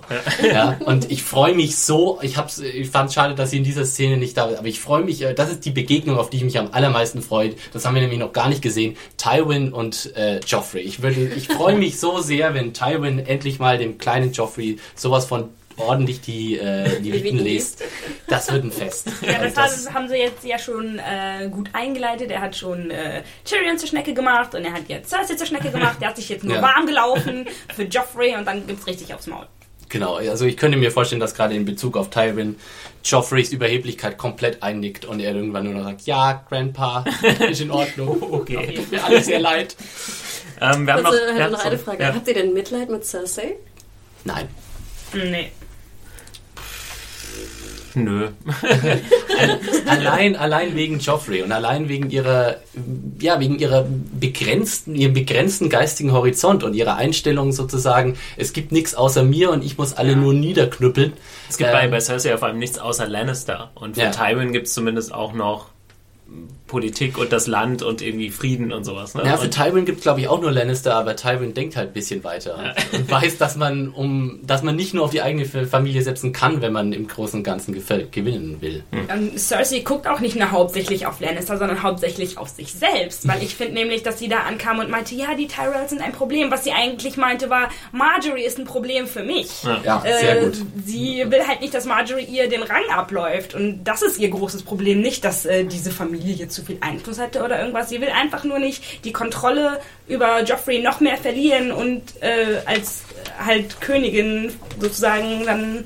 Aber komischerweise finde ich, versteht man sie sehr gut. Also auch wenn natürlich ihr Horizont begrenzt ist und sie natürlich auch eine unglaubliche Bitch ist, ne? Ja. Let's face it, finde ich, kann man sie trotzdem, kann man nachvollziehen, dass sie wirklich jetzt versucht, jeden Strohhalm noch zu kriegen. Ne? Sie trinkt ja wirklich gar nichts mehr. Ne? sie, sie, sie bettelt jetzt vor ihrem Vater, wo sie genau weiß, ja. der hat eigentlich gar nichts am Hut mit ihr. Sie will, sie weiß, sie verliert alles. Ne? Sie verliert ihre Queen Regent, Regent, wie auch immer sie heißt, ja. Position. Sie hat nichts mehr. Jamie ist weg. Ne? Sie fragt ja auch, was machst du dafür, dass Jamie zurückkommt. Ne? Sie vermisst ihn scheinbar ja auch. Mhm. Ähm, sie hat gar nichts mehr. Und da muss ich ganz ehrlich gestehen, da habe ich schon Mitleid mit ihr, weil ich irgendwie doch nachvollziehen kann, dass sie wirklich jetzt einfach schabt an allen Ecken, um irgendwie wieder oben zu bleiben. Ja, aber anstatt sich äh, irgendwie äh, neue Allianzen zu suchen und irgendwie versuchen, mit neuen Verbündeten da mal auf den grünen Zweig zu kommen, macht das Einzige, was sie macht, ist äh, hoffen, dass Jamie zurückkommt und bei ihrem Vater bettelt. Sie es ist, halt nicht nichts anderes gut in Game of Thrones. Ja. Ne? Anderes fällt ihr nicht ein. Halt. Sie ist halt, sie ist halt ja. nicht, nicht, keine gute Schachspielerin. Nee, ja, ich glaube, das wird äh, in dem Gespräch dann auch ziemlich klar gemacht und Tywin hat es dann nochmal unterstützt. Äh, wir haben noch eine Szene in King's Landing, die äh, dreht sich um Sansa und Marjorie. Und äh, das schließt dann an die Szene davor mit Varys und der Queen of Thorns an und es wird quasi offensichtlich ein Plan geschmiedet, und das kann man ja, glaube ich, relativ kurz halten, dass ähm, Marjorie so ein bisschen andeutet, dass Sansa ja mit ihrem Bruder Loras äh, ja, vermählt Ehrlich gesagt habe ich langsam genug von äh, Sansas wiederholter Naivität, weil ich warte einfach auf ein bisschen mehr Entwicklung. Weil erstmal kam dann natürlich wieder so, ja, hier, äh, wie, was hat äh, die für eine Krankheit davon? Porridge Plague? Und Sansa direkt, ach, das klingt aber schrecklich. ja, mein Gott, wer glaubt denn sowas? Und, äh, und dann natürlich halt auch die Geschichte, dass sie Loras heiraten soll. Aber ich meine, erstens klingt das zu schön, um wahr zu sein. Das sollte auch äh, Sansa inzwischen äh, bewusst werden, weil sie hat auch erst gedacht, juhu, juhu, ich werde äh, Joffrey heiraten und dann ist äh, nur Scheiße dabei rumgekommen. Und äh, ja, sie hinterfragt zumindest ihren Trip nach Highgarden. Oh. Ja, hat sie. ja, sie sagt doch, oder? Ja. Manchmal gesagt, du kommst nach, du sollst nach Highgarden mal besuchen, das ist auch sehr schön. Ja. Da sagt sie doch so, ja, ich glaube kaum, dass Cersei oder irgendwer mich nach ja. Highgarden fahren lässt. Ja. Erkenntnis. das ist wahr. Allerdings äh, ist uns als Zuschauern natürlich auch klar, das kann auf gar keinen Fall zustande kommen, weil erstens, Loras ist nicht an Frauen interessiert und zweitens... Ja gut, das naja, das würde ihn ja jetzt von der Heirat nicht ja, unbedingt abhalten, ne? Aber ist er nicht in der King's Guard? Darf er denn überhaupt heiraten? Oh. Ist, Ist er schon in der Kings? ist er schon in der Kingsguard? Ich bin mir nicht ganz sicher. Es kann sein, dass er am Ende der zweiten Staffel. Ähm, oh, da müssen wir nochmal. Wir, wir checken das nochmal ab. Der liebe, liebe User, schreibt uns doch mal, ob ihr das noch äh, erinnert. Ich meine, er wäre in der Kingsguard. Oder haben sie das Wenn- so gelockert? Haben sie jetzt die Regeln gelockert von der Kingsguard? Ja, ich Dürfen meine, die heiraten? Regeln sind ohnehin nee, gelockert. heiraten ja. dürfen die nicht. Wenn man jetzt, nee, wenn man jetzt mal ganz genau äh, sieht, dann sind die Regeln ohnehin schon völlig gelockert, weil ähm, sie haben ja Barristan Selmy aus der Kingsguard entlassen. Sie planen offensichtlich äh, Jamie aus der Kingsguard zu entlassen, denn Tywin plant Jamie als seinen Erben ein und als Teil der Kingsguard darfst du nicht erben. Das heißt also, äh, mit diesen ganzen Traditionen äh, rechnet da offensichtlich ohnehin schon keiner mehr. Und äh, ich fand die Szene eigentlich sehr, also es war gut gespielt von Sophie Turner, die Natürlich. einfach dann so dieses, diesen Gesichtsausdruck am Schluss, als dann so auf einmal diese Aus, diese, diese Perspektive, wie ich könnte Loras heiraten und in Highgarden wohnen und so, oh, vielleicht wird doch noch alles gut. Ja. Und aber es ist jetzt auch mal schön, dieses, die, die, ähm, diese Szenenabfolgen hier, die wir hatten mit Varys und der Queen of Thorns und äh, jetzt hier mit Marjorie, die, die haben uns auch mal schön vor Augen geführt, wie wertvoll denn doch noch Sansa als Geisel eigentlich ist. Denn die, eben die, die Hintergrundfädenzieher, die haben jetzt erkannt, naja, wenn Rob Stark den Krieg verliert und damit ist wohl anscheinend zu rechnen, dann ist Und Sansa, ja, ja. dann ist Sansa der, der Schlüssel zum Besitz des Nordens und ja, sowohl Littlefinger als auch die Tyrells haben da gemerkt, uh, da sollten wir doch vielleicht mal äh, zugreifen, Ja. solange es noch geht. Ich fand die Szene schön, weil ich wieder die, die, ähm, den Drehort einfach wunderschön fand. Also Ja. da fand ich wirklich das, das Mhm. Wasser, das Sapphire Water, nicht ganz, aber ähm, es sah einfach wunderschön aus, das Licht war wunderschön. Auch wieder schön finde ich, dass Marjorie natürlich dieses weit ausgeschnittene äh, Top trägt und äh, Sansa natürlich ein bisschen mit langen Armen sehr viel be bedeckter ist.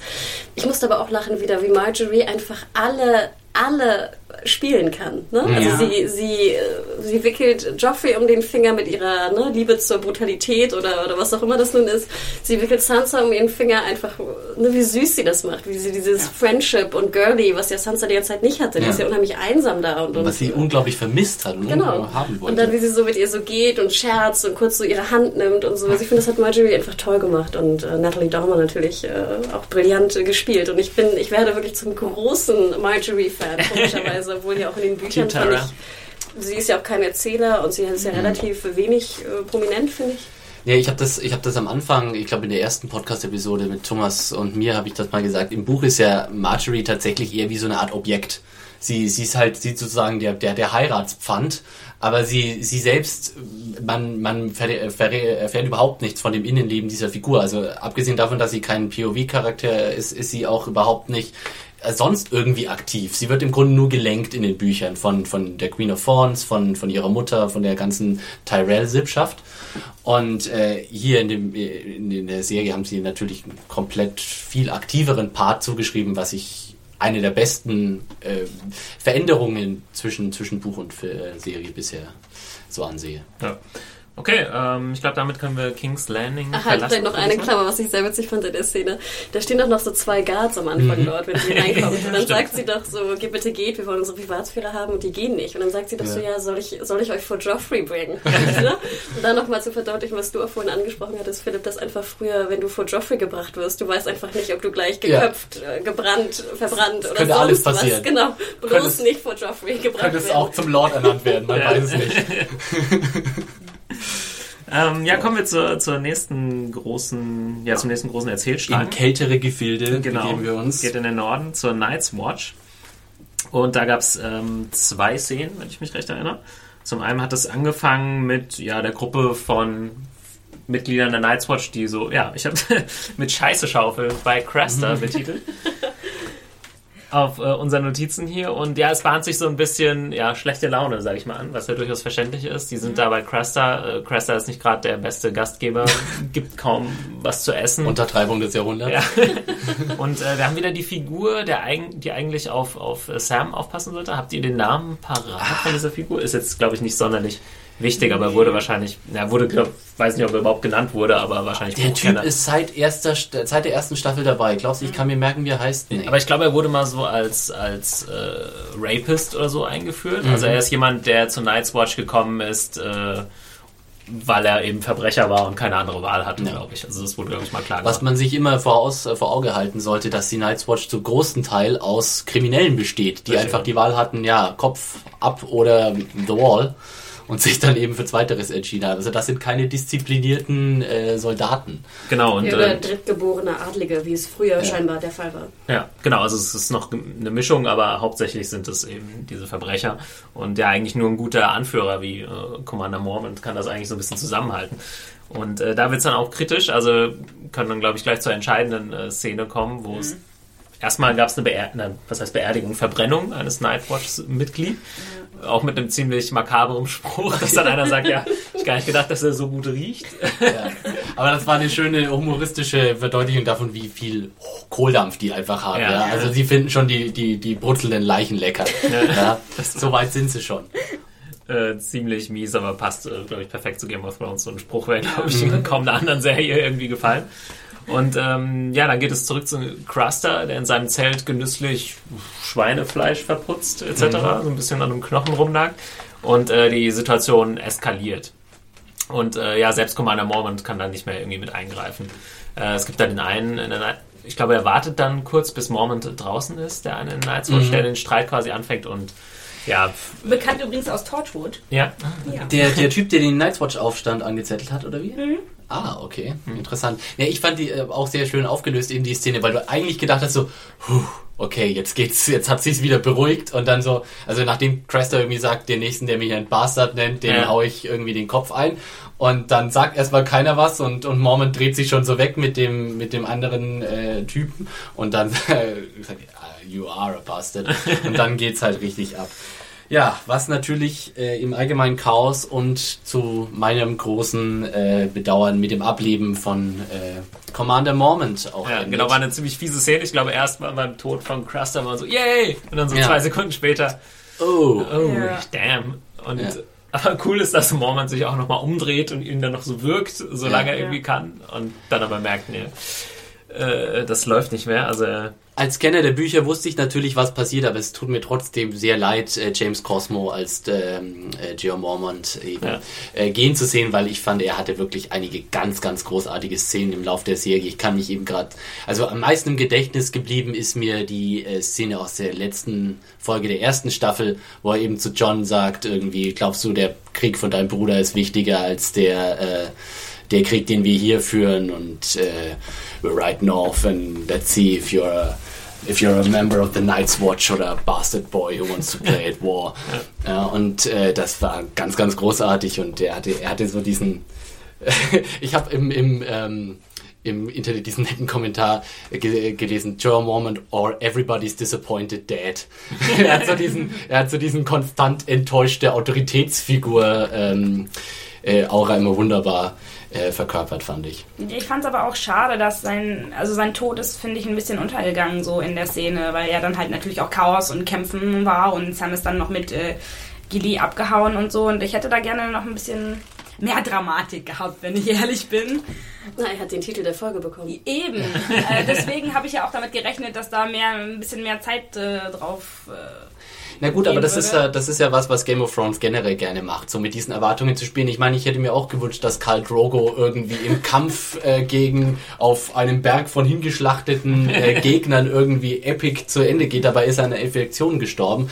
Und jetzt ist es auch so. Klar wollten wir alle äh, Commander Mormon irgendwie so im Alleingang im Kampf gegen die White Walkers irgendwie auf dem Abgrund stehend irgendwie zu, äh, dem, den, sein Ende finden sehen, aber ja, es kommt halt leider nicht so, wie man sich immer gewünscht hat. Und das ist nun mal ein ganz großes Merkmal dieser ja, bezeichnend für, für die äh, Situation, der sind, dass er dann von hinten irgendwie einfach abgestochen ja. wird, hinterrücks.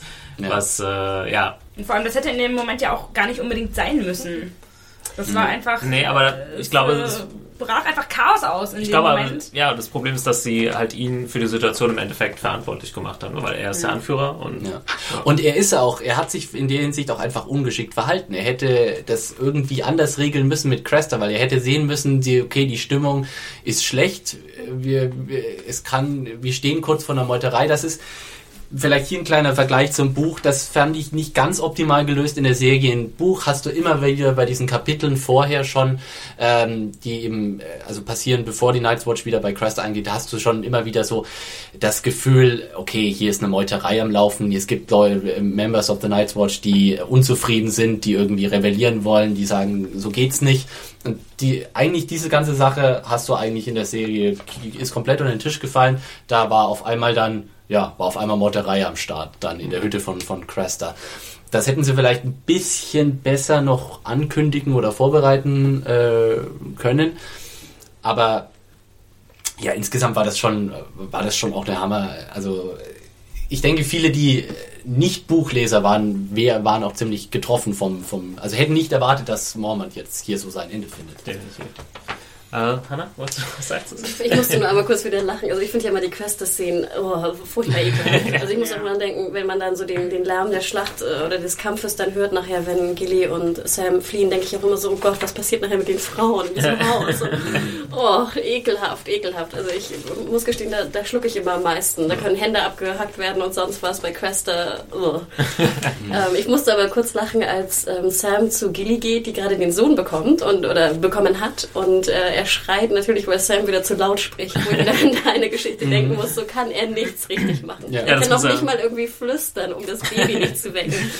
Ähm, da musste ich sehr, sehr lachen, obwohl wir jetzt ja auch äh, hoffentlich erfahren werden, dass er doch vielleicht was kann. Naja, er ist zumindest geistesgegenwärtig genug, dass er sofort den Moment erkennt und sagt, okay, jetzt müssen wir abhauen. Wenn wir es jetzt nicht machen, dann schaffen wir es nicht mehr und jetzt ist die Zeit für mich und Gilly und, und, die Flucht gekommen. Aber es war auch schön in der Szene vorher, wo er eben, er kommt so ein bisschen halb romantisch zu Gilly rein und sagt so, ja, schön, dass wir uns wiedersehen, hast du meinen Talisman noch? Und sie so, pass auf, Junge, entweder du kannst mir und meinem Kind helfen oder ich habe keine Verwendung für dich. Ja, also entweder das oder Tschüss. Und äh, ja, die Chance, die sich dem dann später äh, bietet, die nutzt er dann, Gott sei Dank. Hm. Ja, darf man gespannt sein, wie es weitergeht. Apropos, ich wollte noch kurz äh, dazu was sagen, weil auch viele Leute angemerkt haben, dass es ein bisschen schade ist, dass wir keinen Nicht-Buchkenner hier in der Runde haben. Also viel weiter als jetzt geht mein Wissen nicht mehr. Von, da, von daher haben wir bald einen Nicht-Buchkenner in der Runde, weil ich irgendwann ausgestiegen bin um die Zeit, einfach weil ich, ich weiß nicht, irgendwo war, wo ich keine Zeit hatte, die Bücher weiterzulesen und dann einfach nicht mehr reingekommen bin. Also ich bin jetzt äh, bald auch genauso überrascht wie alle anderen, die hier zuhören oder die die Bücher eben nicht kennen. Ähm, wir haben jetzt drei Szenen, die ein bisschen kleiner sind. Können wir vielleicht ein bisschen schneller durchgehen. Äh, ja, ich habe vorhin von einer Szene gesprochen, die vielleicht relativ überflüssig ist. Also Bran ist für mich äh, so die problematischste Storyline in dieser Staffel bis jetzt. Da passiert einfach zu wenig und äh, wenn es gab jetzt einen weiteren Traum von ihm zu sehen, wo er Wie bisschen, viele Träume können ja, wir noch also da hätte ich auch drauf verzichten können. Ich glaube mittlerweile ist es klar, er träumt. Äh, Jojen Reed hilft, will ihm dabei helfen, das vielleicht ein bisschen besser zu verstehen oder mit seiner Macht ein bisschen besser umzugehen, mit seinen Kräften. Ja, oder habt ihr jetzt noch äh, große Interpretationsansätze für Caitlin, die ihn dann vom Baum.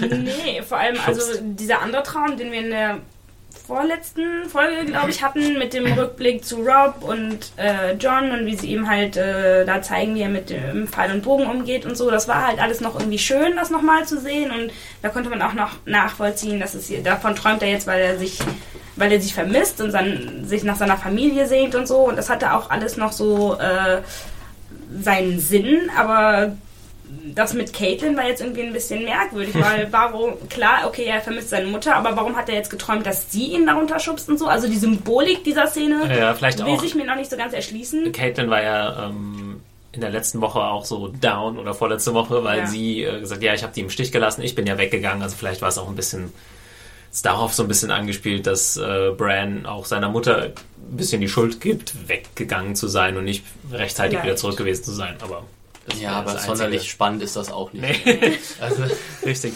Dann, weiß ich nicht, baut man vielleicht lieber mal eine Actionsequenz mit ihm als Wolf ein ja. oder so. Das hätte mich ja, das eben, interessiert. Im, im, das ist jetzt auch wahrscheinlich auch das letzte Mal, dass ich jetzt hier mit den Büchern anfange. Aber in den Büchern sind die, sind die Träume halt auch ein bisschen abwechslungsreicher gestaltet, weil Bran hat halt diese Wolfträume, wo er sich selbst dann eben in, im Körper des Wolfs sieht und dann auch so die Erfahrungshorizont eines Wolfs hat und so. Und so ganz viel Geruch und, und Geschmack Genau, und so. genau. Und sich dann eben so auch mit den Sinnen des Tieres dann so, das ist ja ganz gut beschrieben. Und sowas fällt in der Serie halt komplett weg und ja, jedes Mal, wenn du Brand irgendwo laufen siehst, dann, also schon gleich am Anfang der Szene hast du gleich, ah, jetzt wieder so ein Brand-Traum. Naja, gut, okay. Also, ja, also wie gesagt, da könnten sie fast noch mutiger sein, finde ich. Das war ähnlich wie bei den letzten Folgen mit Jon Snow, dass sie es dann einfach komplett weglassen. Ich brauche nicht so eine Miniszene. Ja. Wo ich eigentlich keinen Handlungsfortschritt irgendwie. Wobei ja Brandon schon letzte Woche ausgesetzt hatte. Ja. Das heißt, okay. das haben sie vielleicht tatsächlich jetzt hier so reingeschoben, damit mhm. die Leute nicht komplett vergessen, dass es den nee, ja auch noch gibt. Also, ja. also wahrscheinlich gibt es so eine Regel, so zwei Folgen hintereinander darf man nicht aussetzen. Möglicherweise, ja. Äh, ich habe schon überlegt, ob die, ob die äh, Sendung funktionieren würde, wenn man Staffeln, mhm. so ähnlich wie beim Buch, komplett auf, weiß ich nicht, die Hälfte der Charaktere fixieren würde und die nächste Staffel auf die anderen. Aber äh, das wäre, glaube ich, dann äh, würde dem Zuschauer vielleicht ein bisschen zu viel zumuten. Ich weiß es nicht genau. Ja, die laufen mhm. ja auch teilweise parallel, die Bücher. Mhm, ja. Genau. nicht so optimal. Mhm. Ähm, ja, kommen wir zur, zur nächsten Szene. Äh, Theon, das war, glaube ich, dann doch noch ein bisschen interessanter. Auch nur eine Szene, aber die ist dafür dann auch relativ spannend, beziehungsweise wird sie spannend am Ende. Äh, Theon und sein unbekannter Retter schlagen es jetzt ein bisschen durch den Wald und äh, angeblich zurück zu Theons Schwester. Ähm, und letztendlich stellt sich dann heraus, dass er nur zu seinen Folterknechten zurückgebracht wird. Äh, ziemlich fies, aber nicht bevor er quasi seinem äh, Retter, in Anführungszeichen, äh, sein Herz mehr oder weniger ausgestützt hat. Und äh, ja, wie habt ihr das interpretiert? Also auf der einen Seite äh, sagt Theon, ja, er hätte nie ein Stark sein können. Auf der anderen Seite ist er dann aber irgendwann so weit, dass er Ned Stark seinen eigentlichen Vater nennt. Also Theon äh, ist da zwiegespalten, wie glaube ich schon immer. Und ich glaube, das ist ein großes Problem. Ja, ich meine, ich glaube, ich weiß gar nicht. Ich denke nicht, dass er mittlerweile noch zwiegespalten ist. Er sagt ja, glaube ich, in der Szene ganz klar, ich habe mich entschieden und ich habe mich falsch entschieden. Hm. Und äh, ja, diese, mit, dieser, mit dieser Entscheidung muss er jetzt halt leben und die Konsequenzen muss er jetzt ganz, ganz bitter spüren. Er hätte ja auch einfach, ja, Rob weiter loyal dienen können und es wäre alles wunderbar gelaufen, vielleicht sogar. Ne? Aber ja, also ich fand, das war eine richtig ans Herz gehende Szene so. Also ich habe vorhin schon gesagt, ähm, ich konnte mir die tatsächlich im zweiten, also ich, nachdem ich die Folge nochmal äh, ein zweites Mal noch so ein bisschen im Schnelldurchlauf geguckt habe, musste ich diese Szene skippen, weil das war mir irgendwie zu emotional. Ich finde, äh. R.V. Allen hat, das, hat da so richtig so sein Herz ausgeschüttet und auch hier wieder eine der ganz großen Gewinne der, Se der Serie, eben die Figur Theon, die im Buch nie so richtig greifbar für mich geworden ist, hat die Serie so richtig äh, schön so, so dieses menschliche Antlitz äh, eben gegeben in Form von Alfie Allen als Theon und eben auch klar gemacht, in was für einem furchtbaren moralischen Dilemma dieser Kerl gesteckt hat, dass er sich einfach dass er, ein, dass er im Grunde kein schlechter Kerl ist, dass er einfach nur ja, einen beschissenen Instinkt hatte auf alle seine Entscheidungen, die er so, die er so getroffen hat. Und ich finde, es ist so ein bisschen das fast das männliche Pendant zu Sansa, die sozusagen einfach naiv ist und girly und irgendwie ne, nichts rallt. Und Theon ist so ein bisschen der, der einfach immer gerne mehr möchte, aber irgendwie immer Fehler macht. Ja, genau, er Hitzkopf. Also Richtig. Ja. diese Entscheidungen, die er getroffen hat, gerade zu Beginn des Krieges, die waren einfach nicht durchdacht und nicht äh, clever genug. Aber wie habt ihr das gesehen? Ja. Also ich meine, de facto wollen sie ja dieses Geständnis von ihm haben, ja. oder? Das ist, dachte ich, wäre jetzt so der Sinn des Ganzen ja. gewesen. Na, das, das, also was, was äh, sein, sein vermeintlicher Retter wollte, ist äh, das, was ihm Theon ja auch gibt, indem er ihm verrät, dass die äh, Starks ne? genau. Stimmt, ja. Wo ich aber denke, hätte man das nicht irgendwie auch auf eine andere Art und Weise bekommen können, als jetzt irgendwie drei seiner eigenen Leute zu töten? ja, da, also das ist ein sehr elaborierter Plan ja gewesen. Nicht bei den ja bei den Folter-Szenen haben sie ihn das ja nicht gefragt. Zum Beispiel. Also ich denke, genau hätten sie, hätte man, gut, dann wäre ja. er wahrscheinlich man, nicht so offen gewesen, ja, das dann zu erzählen. Also ich fand auch, das war ein sehr schlauer Plan, ne? ganz klar. Aber vielleicht ähm, wussten sie auch gar nicht genau, was sie von ihm hören wollen, sondern sie wussten nur irgendwas, irgendwelche Informationen wird er schon haben. Äh, was fangen sie jetzt an ja, mit der Information? Jetzt leben die beiden noch, okay, und nun? Naja, du, das ist schon eine wichtige Information, weil es sind immerhin die Erben der Starks. Aber also, sie wissen nicht, wo die sind, sie wissen nicht, ob sie jetzt im Moment Naja, aber jetzt wissen sie ja wenigstens, dass sie sie suchen können. Ja. Okay. Also, ähm, und Nochmal ganz kurz, ohne äh, jetzt auch irgendwie Buchspoiler zu bringen. So, ich weiß es jetzt nicht. Wie gesagt, ich bin jetzt ungefähr raus bei, bei dem Wissensstand der Bücher. Äh, weiß man denn jetzt schon, wer diese Herren sein sollen oder wem sie dienen, wem sie angehören? Nee, Nein. in der Nein. Serie weiß man jetzt noch nicht. Okay, ja, dann wollen wir da, glaube ich, äh, nicht mehr wirklich viel zu sagen. Nee. Ja. Äh, aber es ist, es ist schon äh, klar, stimmt schon, dieser, dieser leicht äh, seltsam elaborierte Plan, so erstmal so die Hälfte der eigenen Männer abzukra äh, zu killen, um, um aus Theon da diese, dieses Geständnis rauszulocken, das scheint schon etwas sehr weit über fünf Ecken gedacht, aber schauen wir mal, was da Ja, im Endeffekt noch äh, dahinter steckt. Ja, ist dann ein schöner Effekt einfach bei Theon. Es geht noch schlimmer. Also das Ja. war das, das Fiese auch für den Zuschauer, Ja. glaube ich, bei dieser Szene. Man wünscht ihm so auch dann teilweise, ähnlich wie bei Jamie, man kann ihn nie so komplett hassen. Man wünscht ihm irgendwie, dass er mal so, ja, to catch a break, also vielleicht auch mal irgendwie eine kleine Auszeit bekommt. Und dann so, nein, wieder an das, an das böse Folterkreuz. Und ich fand auch wieder Also- die Burg sah natürlich fantastisch aus und dieser Gang. Wie aufwendig war das bitte mit diesem Licht und dann Mhm. dem Regen, der noch so runterfiel. Es sah wirklich fantastisch aus, fand ich. Und auch toll war der Moment, als er ihn dann quasi wieder zurück in die in diesen Kerker reinfügt und dann hast du diesen überkreuzten Folterbalken, an den er so gleich wieder hinter. Das hat wie so ein Symbol da in diesem Raum da geprangert, äh, der Balken. Also äh, sehr schön. Ganz großartig fand ich dann aber auch das Gesicht von dem Unbekannten, dargestellt von Ivan Rian, wie ja. auch immer man seinen Namen ausspricht und einfach dieses diese Freude auf seinem Gesicht so hä, hä, Der nächste Psychopath. Ja, aber wirklich, das sah total psycho aus. Ja. Und, ähm, aber man hat ja auch gemerkt, er hat in der Szene die Befehle gegeben, äh, macht ihn wieder ans Kreuz. Und da merkt man dann, aha, der ist nicht ganz so unwichtig, wie er getan hat. Das ist nicht einfach nur irgendein Typ, der da den Boden schrubbt. Für mich sah er auch mit seinem Pony so ein bisschen aus wie so ein böser Romulaner oder so. Ja, stimmt. Er hat so ein bisschen so die, die Vulkanier-Romulaner-Frisur aus Star Trek. Äh, nur zur Erinnerung, äh, liebe Hörer, falls ihr nicht so richtig weißt, äh, wisst, wer das ist.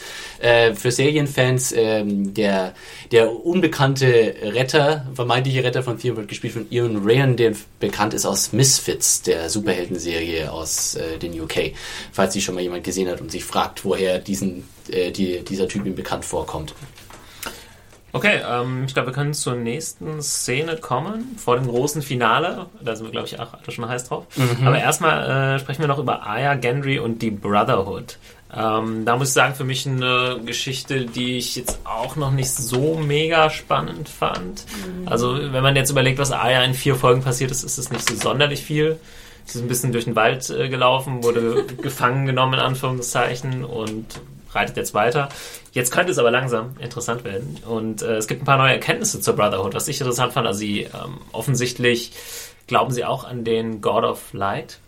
Ähm, was offensichtlich, also ne- ohne auch Melisandres Einfluss, oder das weiß man ja vielleicht nicht, äh, hat das jetzt auch schon so ein bisschen äh, in Westeros Fuß gefasst, dieser, Ja, es dieser ist, Glaube. ist so, dass äh, Thoros of Murd, also der Ritter, den Arya jetzt eben vor ein paar Episoden getroffen hat, der sie ja mitgenommen hat, der ist eben auch Anhänger dieser Religion und zwar schon immer Ist gewesen. er nicht sogar ein Priester? Ja, Ist okay. Stimmt, ich Ja, glaube, er, sagt auch heißt der, Priest, wird ja. da ähm, in den Büchern genannt. ja, ich glaube, der Hound sagt auch Priest irgendwie zu ihm. Ja.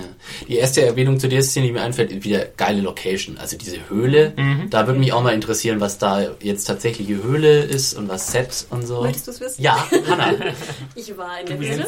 eine diese Frage Sehr schön. Die beantworten Höhle habe ich gesehen. Ich habe auch Mans Raiders Tent gesehen, also dass man die, die wenigen Objekte, die wir haben sehen dürfen.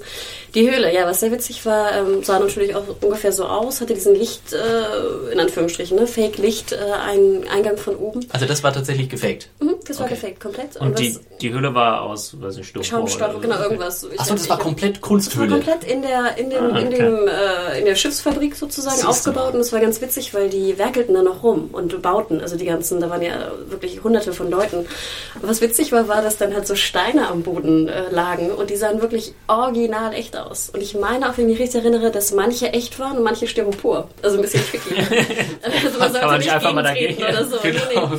Aber es sah wirklich, es sah verdammt gut aus. Also ich fand äh, Mans Raiders Tent war ich ein bisschen enttäuscht von, hat mich nicht so gepackt, auch in dieser Staffel bis jetzt. Aber ähm, die Höhle war gut. Ich dachte komischerweise, es wird nachher die Höhle von einer anderen Szene, aber jetzt haben sie sie jetzt schon eingesetzt. Also fand ich sehr.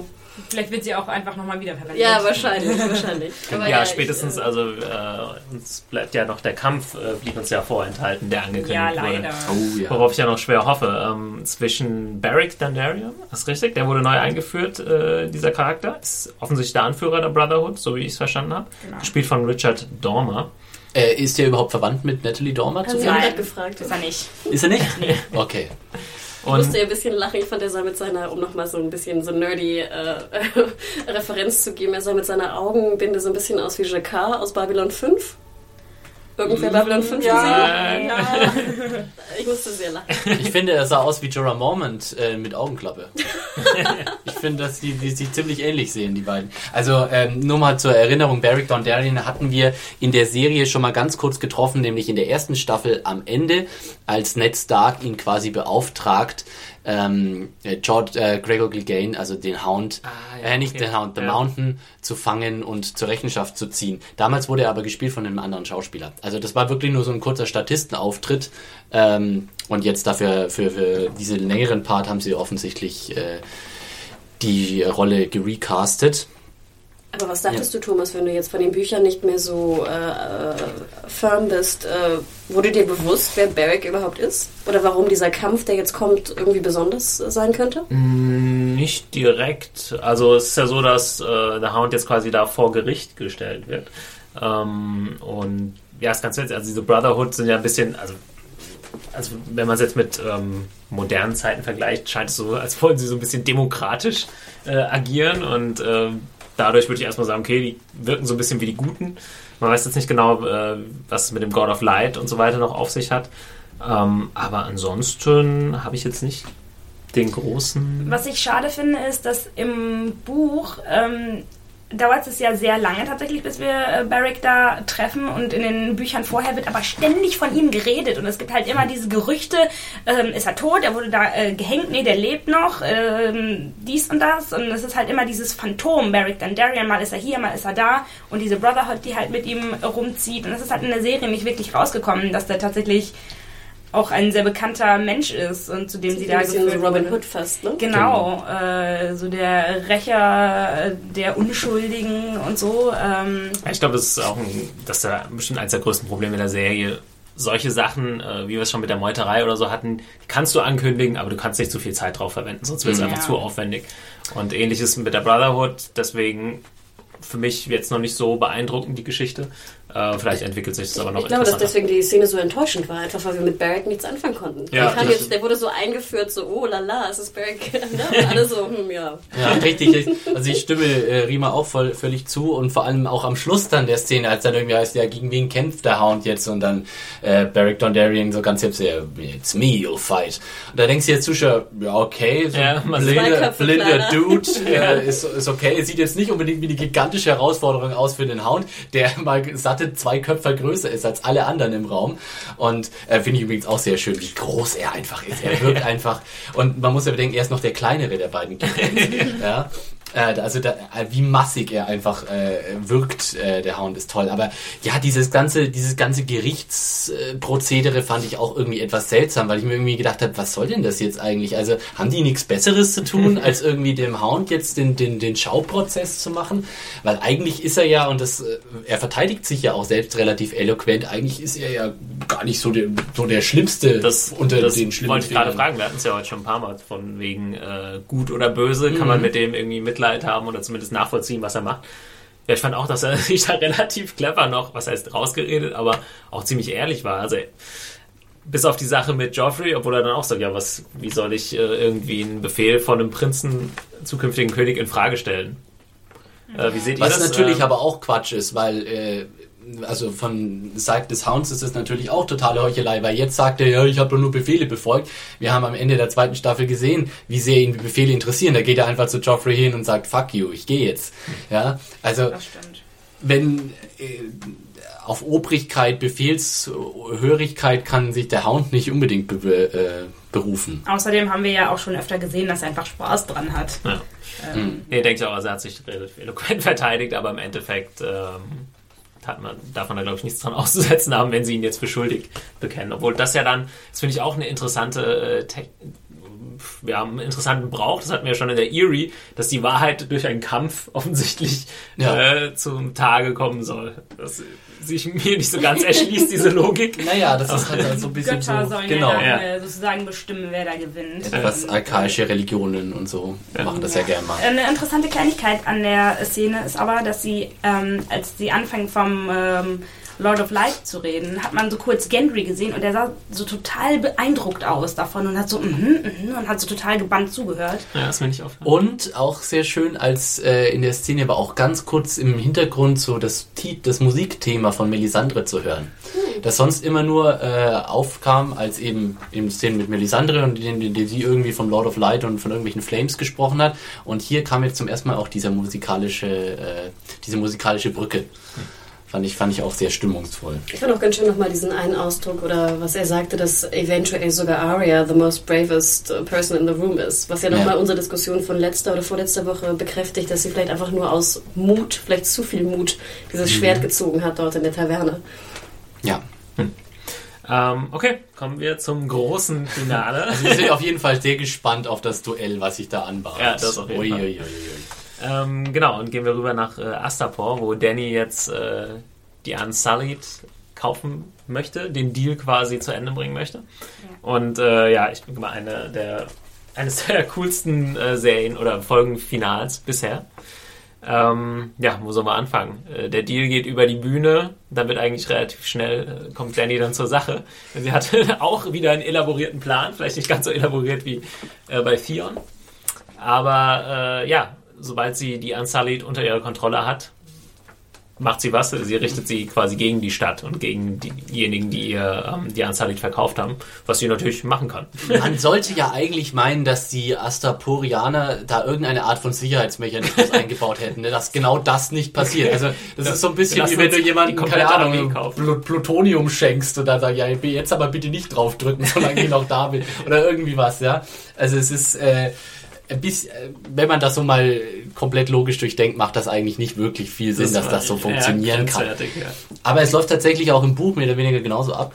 Und ähm, ja, also ich fand, also erstmal, wir haben uns ja letztes, äh, letzte Woche ja schon äh, drüber gefreut, dass Danny ein bisschen den Boss raushängen lassen darf und das hatte jetzt natürlich hier die ultimative Zuspitzung gehabt, wenn sie ihren ihr Valyrian auspackt und einfach mal diesen Typen komplett äh, platt macht. Also erstmal verbal und dann per Feuer und Drachen äh, auch tatsächlich. Ich finde, Danny könnte für den Rest äh, der Serie einfach nur noch Valyrian sprechen. Ja, oder? Das klingt so badass, muss ich ganz ehrlich sagen. Das war super. Also, Aber ich sagen, das war mir auch gar nicht so klar, dass die Leute in Astapor jetzt nicht genau wissen, wer sie ist. Ich meine, Mhm. haben sie noch nicht mal gefragt oder hat sie nicht gesagt, wer sie ist? Weil ich denke mal, mit Targaryen hätten sie dann schon was anfangen können, aber sie hat einfach gesagt, ja, ich will ein paar Leute kaufen. Na, nee, also da hätten sie sich, naja, aber gut. ja gut, aber das ist ja immer ihr größter Pfand oder ihr größter Ge Gewinn, äh, Danny, dass jeder sie unterschätzt. Dass jeder denkt, oh, da kommt so ein kleines Mädchen, kleines weißhaariges, goldenes, silberhaariges Mädchen an und äh, was will die denn? Und ehe man sich's versieht, hat sie die ganze Stadt äh, unter ihrer Ja. Kontrolle. Also ich fand auch, das war, das war wirklich, also da, ich wusste ja, was passiert, aber mir blieb, ich war, glaube ich, einen offenen Mund. Ich glaube, ich war wirklich so ein, so ein Mouthbreather für fünf Minuten. Die Szene war ja auch nicht lang, darf man nicht vergessen. Nee, das nee, war wirklich drei, so vier Minuten, ja. ein, ein bombastisch, die Musik, die dann anschwoll, dann diese wunderschöne Szene, wo sie so steht und dann dieser, dieser Feuerball, den wir auch aus dem Trailer kannten, so im Hintergrund, an Ja. dem sie Ja. vorbeigeht. Ja. Und dann noch, was ich sehr interessant fand, war, sahen wir ja sehr viele Totalen mit sehr vielen Uns- Unsullied. Also sie haben wirklich Mhm. dann das, was wir immer kritisiert haben, dass es Genau. irgendwie nicht genug Männer gibt oder wir zu wenig Männer Ja. sehen. Auf einmal sahen wir ja drei, vier, fünf Einstellungen, wo dann wirklich diese ganzen Bataillone von Unsullied da rummarschieren. und Man nennt es auch Money Shot im Ja. Business. und ich muss tatsächlich Ja. gestehen, ich fand es natürlich geil und bombastisch, aber ich dachte dann so, vielleicht eine weniger und ein paar mehr, äh, äh, wie heißt das, Night's Watch. also da, da muss ich ganz ehrlich sagen, finde ich, haben sie ganz schön gekloppt, um dann wahrscheinlich woanders wieder ähm, weniger zu kloppen. Ja, da wurden mal die Massen wirklich klar, was auch bedeutet, 8000 Leute unter sich zu haben, ähm, wo du halt eben in Westeros oder Nicht Leute, sondern Unsullied. Unsullied äh, da schon wirklich viel Damage äh, anrichten kannst. sozusagen. Ähm, zwei Sachen, also die Einstellung, die du genannt hast, fand ich auch super mit dem, mit dem äh, Feuer, der, das irgendwie im Hintergrund so auftaucht. Aber dann nach dem Kampf äh, gab es so eine Szene, wo, glaube ich, noch sehr viel Asche in der Luft liegt und so und äh, Ser Jorah äh, dann so auf Danny zugeht, aber du Danny dann in so einer Untersicht auch siehst. Wahnsinn. Für mich so auch Also von der Seite und ja. schon so königlich und vor allem auch interessant, ich glaube, Jorah Mormont und Sir Barristan Selmy haben kein einziges Wort Ja. irgendwie sagen können. Ja. Und es hat sich jetzt auch so die Dyna- Dynamik da ein bisschen geändert. Am Anfang war Mormont noch so ein bisschen so, hey Danny, vielleicht geht ja was äh, bei uns und so, und Beschützer und jetzt ist er irgendwie... die waren ja auch ein bisschen geschockt, glaube ich, oder? Was Ja. da abging, die wussten Ja, ja, nichts davon. komplett. Und dann ganz ehrlich, äh, holt die da die Peitsche raus und kabam, geht das Gemetzel los. Wir dürfen ja nicht vergessen, dass die einfach diese ganze Stadt hingemetzelt haben. Ja. Ne? Alle Sklaven, äh, Halter, Halter ja. genau, wurden. Genau, war auch super, alle- als sie dann diesen Befehl gibt und dann so ein, zwei Sekunden passiert nichts und dann tritt einer von diesen Unsullied so raus Ja. und durchbohrt so jemand mit dem Speer. so, yeah. Ja, ich fand auch, äh, ich glaube irgendwie Jorah und, und Barristan wechseln da sogar so einen kleinen Blick, wo der in Bezug auf Daniel so, wow, she means business. ja. Und äh, genau den Shot, den du eben angesprochen hast, wo sie, wo sie dann eben da so steht mit so einem Rauch und so einem rötlichen Antlitz, sieht einfach ultra ikonisch, wie die Americans würden sagen, ultra fucking epic. Ja. und das ist irgendwie, glaube wahrscheinlich auch das adäquate Wort, um das zu umschreiben. Also das war fucking epic, diese ganze Nummer. Vor allem stand sie dann ja auch da so total unnahbar und ja. Jorah kommt so auf sie zu, als würde er, keine Ahnung, auf so eine Statue von irgendeiner ja. Gottheit genau. äh, zuschreiten und sie Sie geht dann auch einfach weg. praktisch ja. so aus dem Bild raus, total epic und auch wie diese, diese, äh, dieses Feuer hinter ihr, so cool girls don't look at explosions. und es war einfach alles so geil und ich hatte die ganze Zeit Gänsehaut und es ja. hat gekribbelt, auch als sie dann da diese Befehle gegeben hat auf Valyrian. Ich meine, das hat sie ja auch auf so einer Sprache, die gar nicht existiert, mhm. so krass rübergebracht. Also ja. wir wussten ja sozusagen nur dank der Untertitel, was sie sagt, aber es hat einfach so in ihrem Ton mitgeschwungen, diese Macht, die sie da ja. ausgestrahlt hat. Das war total fantastisch, auch von Emilia Clarke. Ja, sie scheint ja. begabt zu sein, ne? Hier, äh, wie heißt das? Wie hieß mal die andere Sprache, die sie sprach? Äh, äh Dothraki. Dothraki, genau, kann ja auch schon sehr gut. Nicht, dass wir es kennen oder ja. beurteilen können, aber es klang wirklich fantastisch, gebe ich dir absolut recht. Es ist interessant, dass ja ursprünglich eigentlich äh, eine andere Schauspielerin in der Rolle der Daenerys besetzt war, die dann, nachdem der Pilot abgedreht wurde, äh, wieder umbesetzt wurde. Oh, ja. ähm, weil sie anscheinend, also die andere Schauspielerin, Tamsin Craig hieß sie, ist auch so eine junge britische Schauspielerin, ähm, wohl nicht so autoritär wirken konnte, nicht so die, die, ähm, die Fähigkeit hatte, so in, in, in entscheidenden Szenen nicht nur verletzlich und klein mädchenhaft zu wirken, wie Daenerys manchmal rüberkommt, sondern eben auch die Königin spielen zu können und eben Emilia Clarke das besonders gut gemacht hat, deswegen dann letztendlich die finalen Part bekommen hat.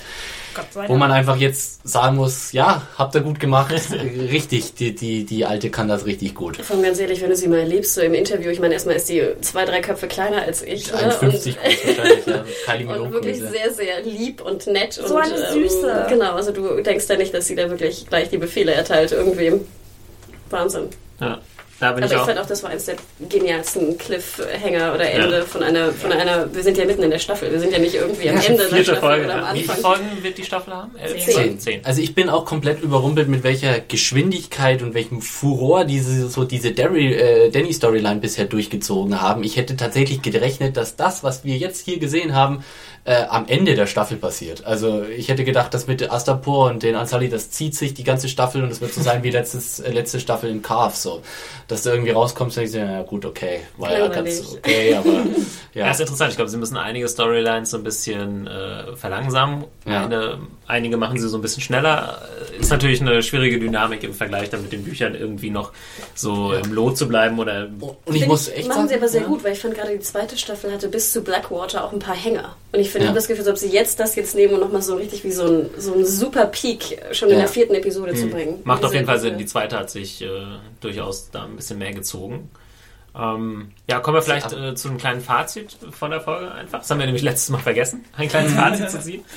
Ähm, ja, was sagt ihr? Äh, die Folge hieß, sorry, uh, And Now His Watch is Ended.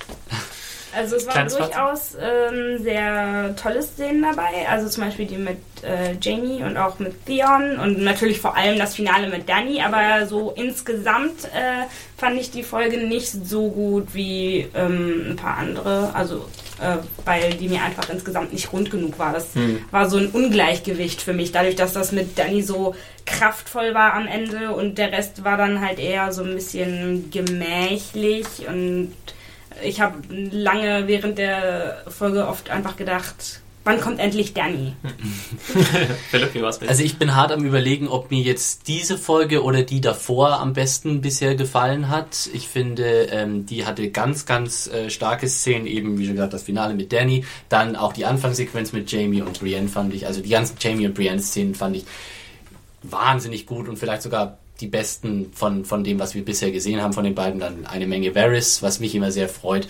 Und die einzige Szene, die, bei der ich was zu maulen hätte, wäre Bran gewesen. Insofern, das äh, ist bei anderen Folgen auch schon mal anders gewesen. Ähm, ja, doch. Also mit, mit der dritten zusammen ist äh, die vierte Now is Watches Ended bisher mein Favorit aus der dritten Staffel.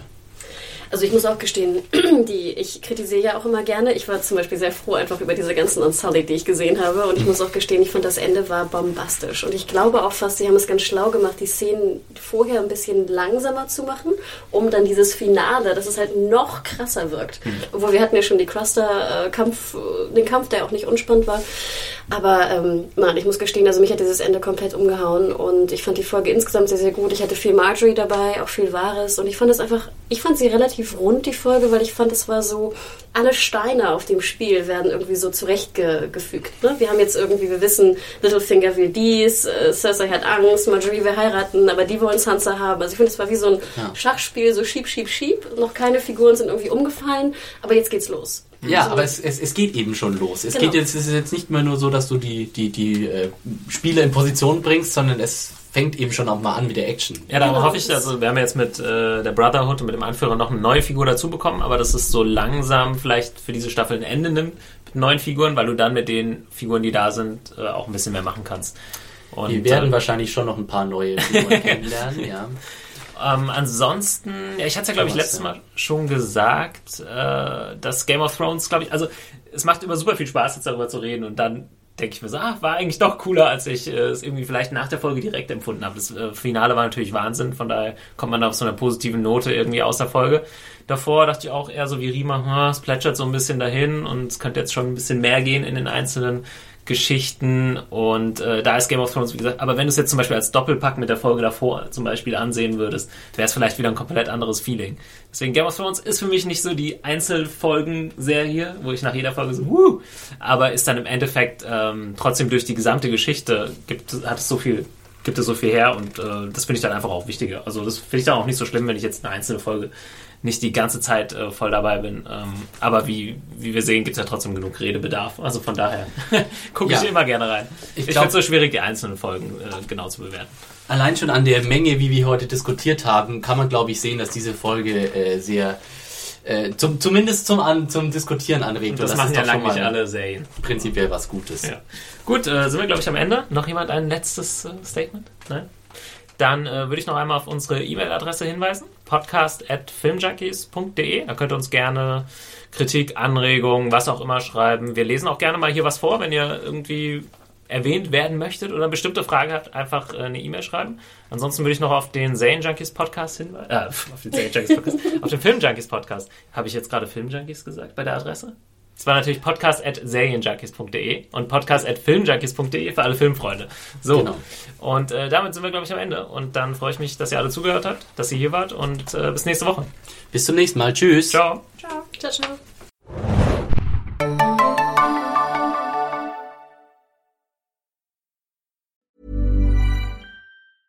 A lot can happen in the next three years. Like a chatbot may be your new best friend. But what won't change? Needing health insurance. United Healthcare Tri Term Medical Plans are available for these changing times. Underwritten by Golden Rule Insurance Company, they offer budget friendly, flexible coverage for people who are in between jobs or missed open enrollment. The plans last nearly three years in some states, with access to a nationwide network of doctors and hospitals. So, for whatever tomorrow brings, United Healthcare Tri Term Medical Plans may be for you. Learn more at uh1.com.